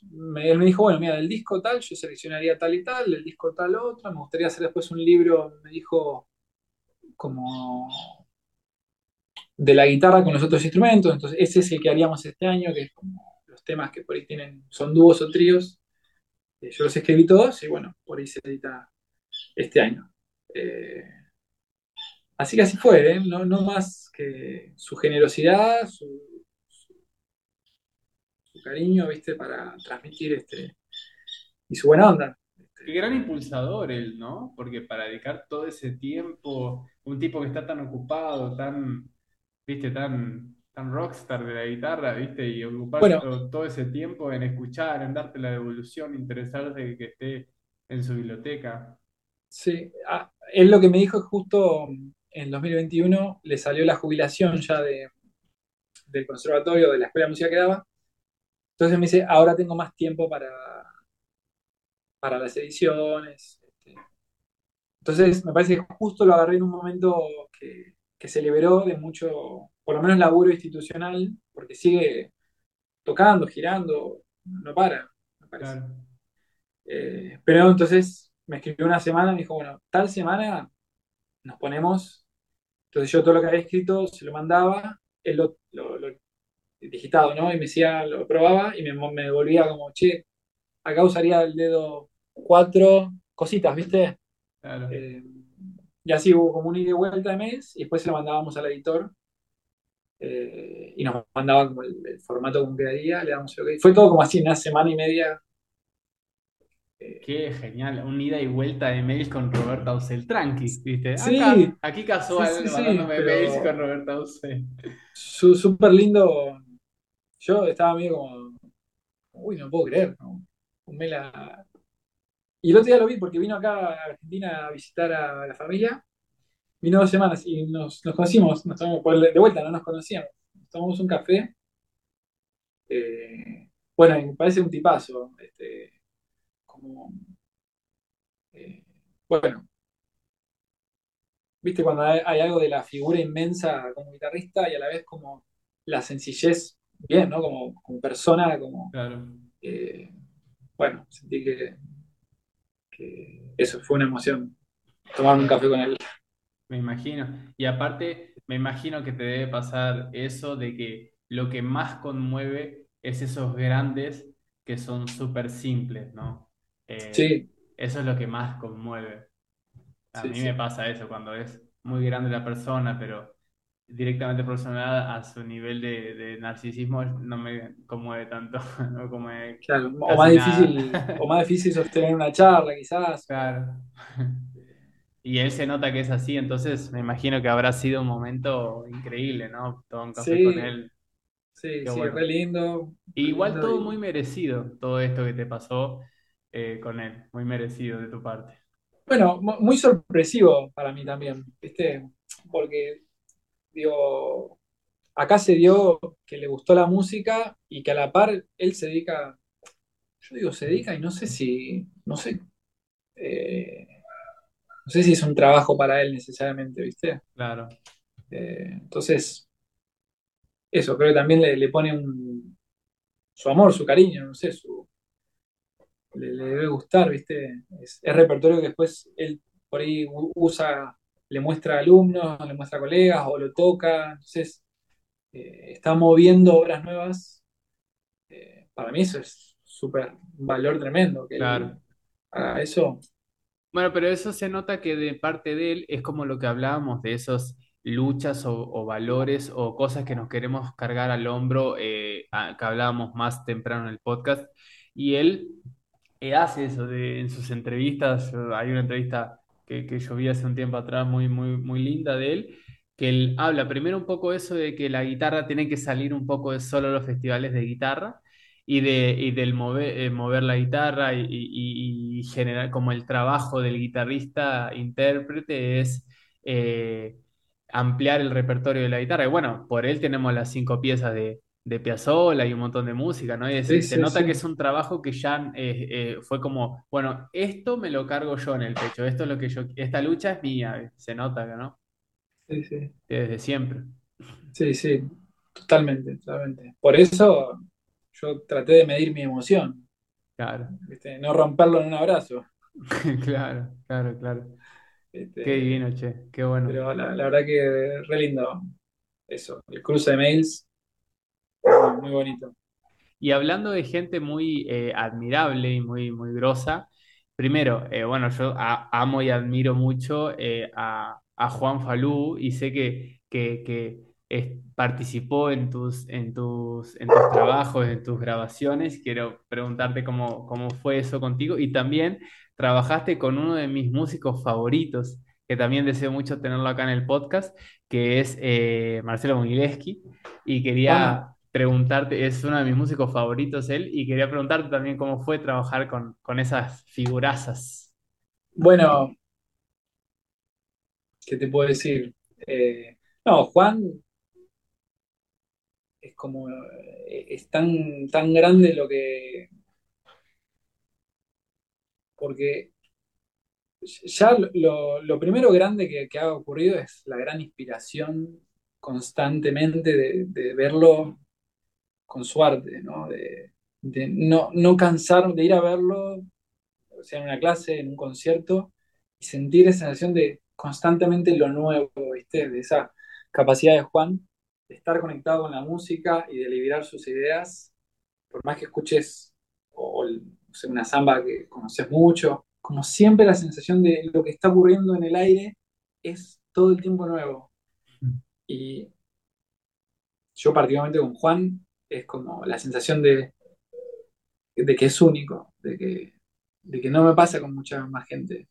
Claro. No porque me tenga que pasar, o sea, es, es simplemente como una cualidad de Juan que, que me parece inmensa, ¿no? Ni hablar de sus rasgos como compositor, como compositor de obras, de canciones, como muchas cosas que, que para mí como artista es súper emocionante. Y cómo transmitirle todo este cariño, ¿no? Frente a todo eso. Claro. Porque, Uno siente tanto agradecimiento, ¿no? Cariño y agradecimiento, y no tenés cómo, cómo de retribuirlo. ¿viste? Porque es como si, si fueras un rockstar y yo fuera tu fan, te estaría persiguiendo detrás de la camioneta y arrancándote la remera, ¿viste?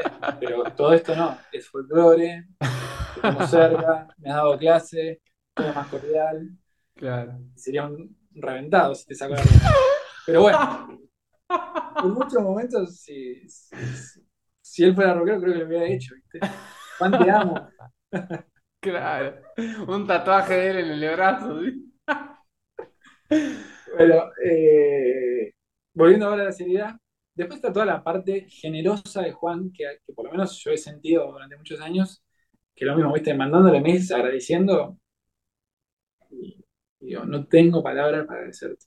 Como, viste, invitaciones al festival, eh, invitaciones a conciertos, eh, algunas le pedí una carta para una beca, viste, como una carta divina, viste, cosas como gestor y como maestro que que también, viste, de una generosidad que eso, yo con Juan es eso, como un- una cosa que no, no puedo más que agradecerle, más que...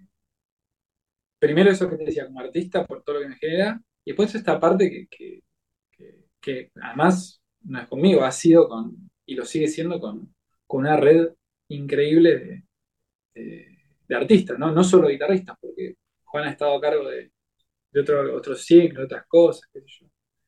Bueno, Claro. nada. Eh, cariño enorme con Juan. Eh, y después las grabaciones fueron re lindas, grabamos en dúo, eh, con un dúo que tengo y después con un grupo que se llama Trina Yuca, tratando de acoplarnos ahí a, las libertades de Juan, este, pero también una instancia más de aprendizaje, ¿viste? Y de como de momentos únicos, quizás, con la música. Eh, bueno, espero haber sido claro con, lo que me pasa con Juan Pablo. Bien claro. Y después como Gillespie, bueno, cuando yo era chico escuchaba los discos de Juan y Mogi o de Kike y Mogi o cualquier cosa de Mogi, no puedo creer este ser es fantástico. Vos sabés que un, pequeño bocado, cuando yo lo escuché en vivo tocando, terminando una gira de, Carlos Moscardini con él en la usina, era, fue terminar de escucharlo y, decir, necesito ir a estudiar, porque necesito eh, ser un 5% de lo que es este tipo, así, pero no por una envidia, una cuestión competitiva, de que el tipo toca tan, tan bien que tenés la necesidad de sentarte con el instrumento a intentar hacer algo, ¿viste? Porque es una inspiración eh, inconmensurable, eso. Se me conecta la... Bueno, esa sensación, imagínate ellos dos juntos, ¿no? lo que te decía de Juan Te Amo, Juan y Moy es como gogueta, no sé. Eh, gogueta. claro, tal cual para entendida, ¿no? Goku y Vegeta diciendo, bueno, a ver qué hacemos juntos, claro. agarrate. Eh, ¿Estará que fue la tablet? Dale, tranquilo. Voy contando chistes durante. Eh, quiero que sea frase de tus shirts de Instagram, de cuando pongas mi carita con tu cara que diga Juan y Gogueta. Muy buena. Eso tiene que ser un, un clip. Un clip. No, por favor, no, que, que después no puedo mirar la cara, Juan. Eh, para el, clickbait, el clickbait. bueno, cuestión que Mogi, em, cuando yo iba a grabar mi primer disco y tenía un par de canciones, digo canciones, obras que no eran solistas, sino que me imaginaba, bueno, acá podría cantar alguien un instrumento. En La Guaraña que grabé con él, que era como una melodía larga, yo cuando lo escuché siempre a Mogi con su clarinete bajo, que tira esos graves, era como, por favor. Eh, y bueno, imagínate yo con mi poca experiencia de gestión y mi poca experiencia de, haber grabado solo, le tiré un mensaje a Mogileski. por un momento se me cruzó como, Mogileski. Después, si no, pensaré, pero si Mogi a grabar, me muero, me muero, me muero. Le mandé un mensaje y él me mandó un audio súper claro, como cómo él se manejaba con las grabaciones. Este, yo le aclaré que, era, por supuesto, un laburo. Como le traté, no le mandé un mensaje como, Moby, ¿querés grabar mi disco? Sino como lo, más claro posible, que entendiera todo. Él me dijo que, mira, podía ser, pero me dijo algo, yo necesito escuchar la música y ver si es algo donde yo puedo sentirme con ganas de hacerlo, cómodo, como donde yo puedo decir algo. Bueno, ¿y qué, ¿Te la grabo así con el celular? Sí, sí, cantala, silbala, lo que quieras. Silbar como él es difícil, ¿viste? Posible. Cantar, menos hoy. No, no, así que me, armé como una especie de como un mini arreglo de que la melodía sonara y yo con unos bajos y unos acordes, como eso, ¿viste? Como armar, sostenerla, que entendiera de qué trataba la cosa, ¿viste? Claro. Y, ¿Todo eso por mail? ¿Cómo? ¿Todo eso por mail? No, creo por Facebook. Le mandé un audio de celular por Facebook. Y me mandó después diciendo, me gusta, creo que sí, eh, vamos, vamos, vamos. Y ahí te volviste loco. ¿Cómo? Y ahí te volviste loco cuando te dijo que sí. No, yo no podía creer, no podía creer. Lo único que me dijo, cambiamos la tonalidad. Uf, bueno, oh. la cambiamos la tonalidad y mm, se la escribí, la melodía, nada más la melodía y la armonía. Y me dijo, mira, yo te propongo un ensayo y a grabar. Y otro día de grabación. Lo que quieras. yo, unos nervios. Fui al día del ensayo, creo que estuve en su casa 20 minutos o media hora nada más. En la primera pasada, yo tenía que haberlo grabado o algo. Eh, la cantidad de cosas que hizo, pero no que hizo como que llenó de notas, justamente no, como que entendió de qué iba la cosa y con lo que, lo, que, lo, que, a él lo caracteriza, como que terminó y me dijo, esto funciona bárbaro, me dijo. Yo pienso que sí. ¿Lo hacemos una vez más? ¿Lo pasamos una vez más? A ver, vamos una vez más el estribillo. Bueno, yo creo que con esto, sí, le digo. Buenísimo. Ah, qué monstruo.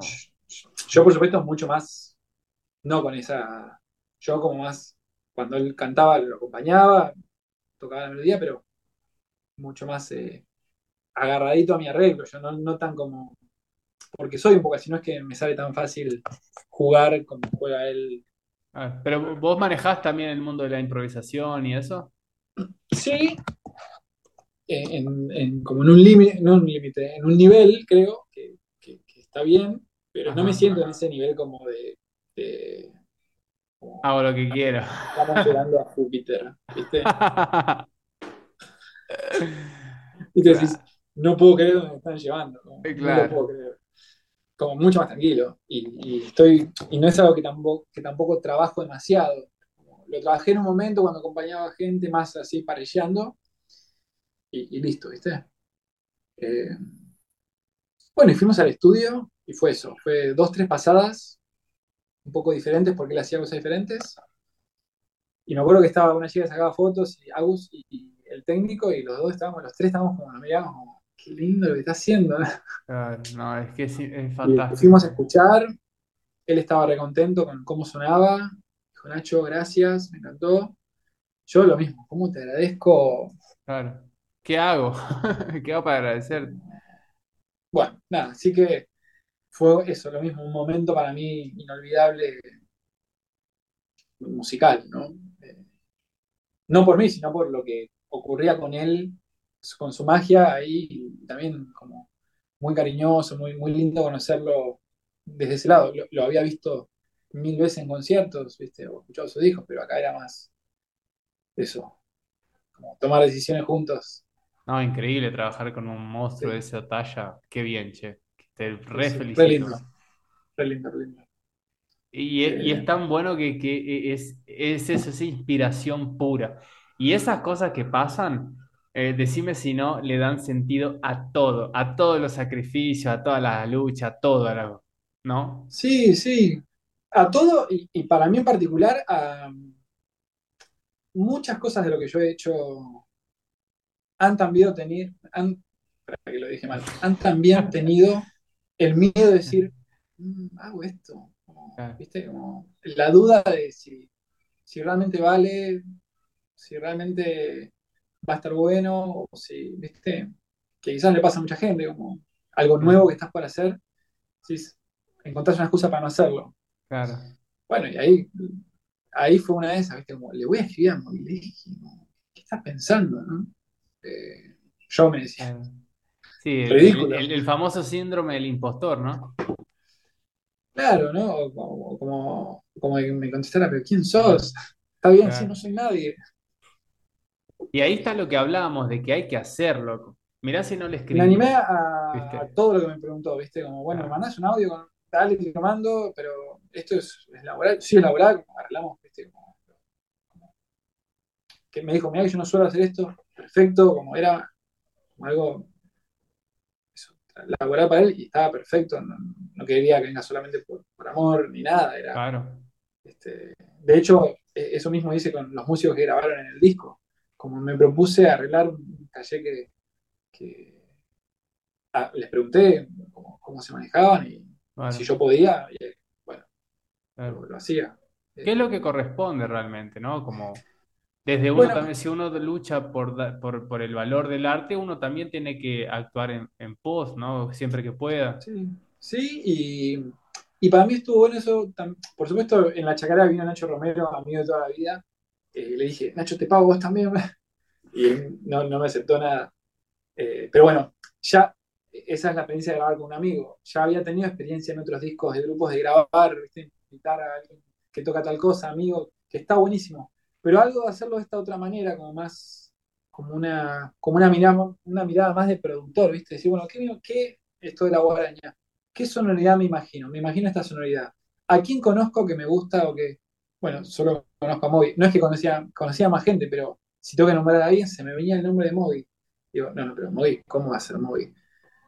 Y hasta que empecé a decir, bueno, ¿y por qué no? ¿Qué, qué habrá que hacer? para que sea móvil. Eh, primero contactarme y ver si esto que me decía, necesito escuchar la música, a ver si tengo algo para decir ahí o no. Yo le, dije, mira, yo, eh, esta música me, imagino tus, como tu vuelo un poco. Eh, y, siento que no me equivoqué. Ese primer ensayo que tuvimos en su casa, que él lo tocó, dije, era esto y más, ¿no? Porque, porque no estás preparado para todo lo que viene, que va a ser. Claro. Qué bien. Por eso para mí fue, fue inolvidable y, estuvo bueno haberme animado a escribirle, porque tranquilamente me había dicho, no, bueno, buenísimo, te escribí y fue no, no pasa nada. No, no, pasa nada, solamente no te falte respeto, no, no, o sea, no hubo nada que haya estado mal. Claro. Así que bueno, eso. En ese disco me había propuesto como, como inversión, bueno, ¿quién quiero que toque? Este, y estuvo buenísimo. También grabé una, un chamamé lopa con Guido Martínez y Lucas Monzón, que no los conocía también, nos conocimos para eso, nos juntamos a ensayar y, le pusieron todo, ¿viste? A mí eso me, encantó. Estuvo, buenísimo. Qué bueno, buenísimo. Y eso aparte es, es parte de, yo creo que también es parte de asumir, asumirse uno como un profesional el animarse a esas cosas. Bueno, ¿cómo hago esto de forma profesional y llamar a un tipo como Mogileski para que participe y con, y con su debido calle correspondiente y cosas así, y creer que le pueda llegar a interesar el proyecto? También tiene que ver con uno dejar de pasar de, de autopercibirse como un estudiante en formación, porque en formación vamos a estar siempre, pero no, no obstante eso, asumirse ya, bueno, soy un profesional que hace trabajos serios y profesionales y bien que ameritan eh, que valga, que alguien como Moileski crea que valga la pena y lo es. Sí, y aparte, algo que había pensado previo a eso era que, por ejemplo, yo no le voy a escribir nada a ¿qué le puedo escribir? O sea, te escribo la melodía, obviamente, pero no te voy a escribir, no le puedo escribir un arreglo. Entonces, también tenía ese valor de la libertad de, que tome sus decisiones. Por supuesto, en ese ensayo nos pusimos de acuerdo en algunas cosas mínimas, porque él pareció entender todo desde la primera vez que escuchó el tema, ¿viste? Una cosa mágica. Eh, y eso también lo buscaba yo. Bueno. pienso en alguien que toque, que me gusta cómo toca, pero que además yo ya había gastado como tanta energía en los arreglos, los temas solistas, que me parecía que estaba bueno que los temas con otros instrumentistas por ahí tuvieran ese juego más libre, que, termina igual armándose un arreglo, porque después lo que grabó hoy, de pe a pa, me encanta. Pero, pero fue libre, lo, lo, armó ahí. Claro. Y ahí tenés la, esencia de él, porque si vos querés a Mogilevsky, no obstante, vos podés escribir todas las notas y que él haga su propio fraseo, vos querés justamente la esencia de Mogilevsky ahí, entonces no, lo vas a, no vas a coartar esa libertad y, esa magia que él tiene, ¿no? Justamente, para que esté Mogilevsky ahí en el disco. Sí, sí, exactamente. Ah, fantástico. Qué gran carrera estás haciendo, amigo. Felicitaciones. Eh, es la que se me va ocurriendo. es la que vas, la que, ¿cómo es? Es la que voy improvisando. no, pero igual no, lo digo como, como, un relajado, sino como realmente como un, buscador, o como, bueno, y ahora que grabé mis temas y, que ya está quedando en Spotify, pero ¿cómo hago para...? Pero no, todo esto con la bandera de, guarda que mi disco hay que escucharlo, ¿eh? Porque mis horas. No, no, para nada, hasta con dudas de, ¿estará bueno esto? Claro, vale sino escucharlo. sino más de decir, bueno, y también de la experiencia de otros grupos, decir, bueno, haces un disco, ¿no? Grabás, lo presentaste, buenísimo. Y ya está, como, o, no, o, es momento de, digo es momento porque ya había grabado discos con otros grupos, digo, ¿qué más puedo hacer? Y a ver qué hace tal, qué hace tal, lo pruebo, salió, no, esto sí salió. Por eso, eh, por eso esto que te digo, bueno, es la que va saliendo, pero no la que va saliendo por suerte, no, porque estoy buscando a ver qué se puede hacer, que, me guste, que sea orgánico, que lo mismo con los conciertos, los viajes. Eh, aprendiendo, me acuerdo que en un momento lo hicimos un, Zoom con cuando Martín se fue a Europa, este, viste, yo, yo viendo que mucha gente hacía posgrados, se especializaba, y decía, ¿tendría que hacer un posgrado de algo? Como, me, me preguntaba. ¿Por qué yo no estoy haciendo un posgrado? Como, esto es lo que hay que hacer en mi carrera, ¿viste? No tengo idea. No tengo idea si es eso. Entonces lo llama Martín para que me diera la respuesta. Martín, ¿es un posgrado que estás haciendo? Sí, de antropología. No, no me sirve. ok, gracias. Nos vemos. no me sirve. claro. No, no. Justo Martín, buscaste para que te diga. Porque, viste, ah, claro, si fue a Europa, si fue a tener un posgrado, habrá que hacer esa. Todo de, realmente de inexperiencia, de no tener, no es que no tengo modelos, tengo un montón a seguir, pero a la vez estoy solo, viste, digo, bueno, está bien lo que hago, es suficiente, tenía que estar haciendo otra cosa. Y estuvo buenísima la charla con Martín, porque él, si bien se fue a una charla de antropología, él quería hacer, quiere hacer eso, le encanta, es parte de su... No, tengo duda que eso está conectado con, con mucho de lo que él hace. Eh, es un, gran pensador, Martín. Sí, es, es un gran pensador, es un tipo muy inteligente. Totalmente. Lo mismo pasa cuando hablo con, que hablamos cantando con Alejandro Starosielski, no sé si conoces, si has escuchado su música, guitarrista.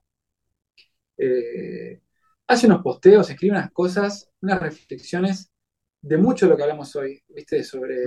Mucha, mucha data estás tirando hoy de gente para ir a investigar, ¿eh? Pero, pero para mí está bueno eso, compartirnos gente que. Primero, que nos gusta lo que hace artísticamente.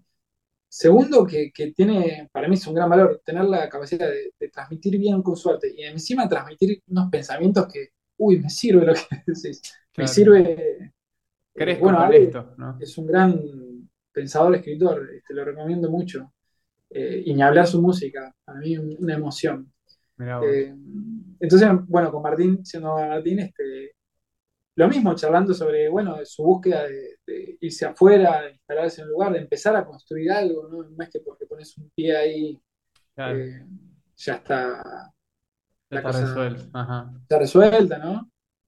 así que estuvo buenísima la charla y creo que llegamos a lo mismo de decir, bueno, no sabemos por dónde es, ¿no?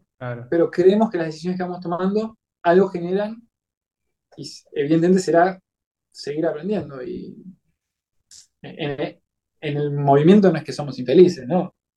Hacemos lo, está bien nuestra vida, creo. Eh, llena de preguntas nomás. Sí, y, como, como venimos diciendo, esas preguntas que son constantes y que no terminan, y no solo que esas preguntas eh, no, nunca tienen una respuesta eh, hermética, sino que se van sumando otras preguntas y cada vez parece que son más las preguntas que las respuestas, pero como decimos, en el camino y en el movimiento, estar, estar feliz con lo que uno hace.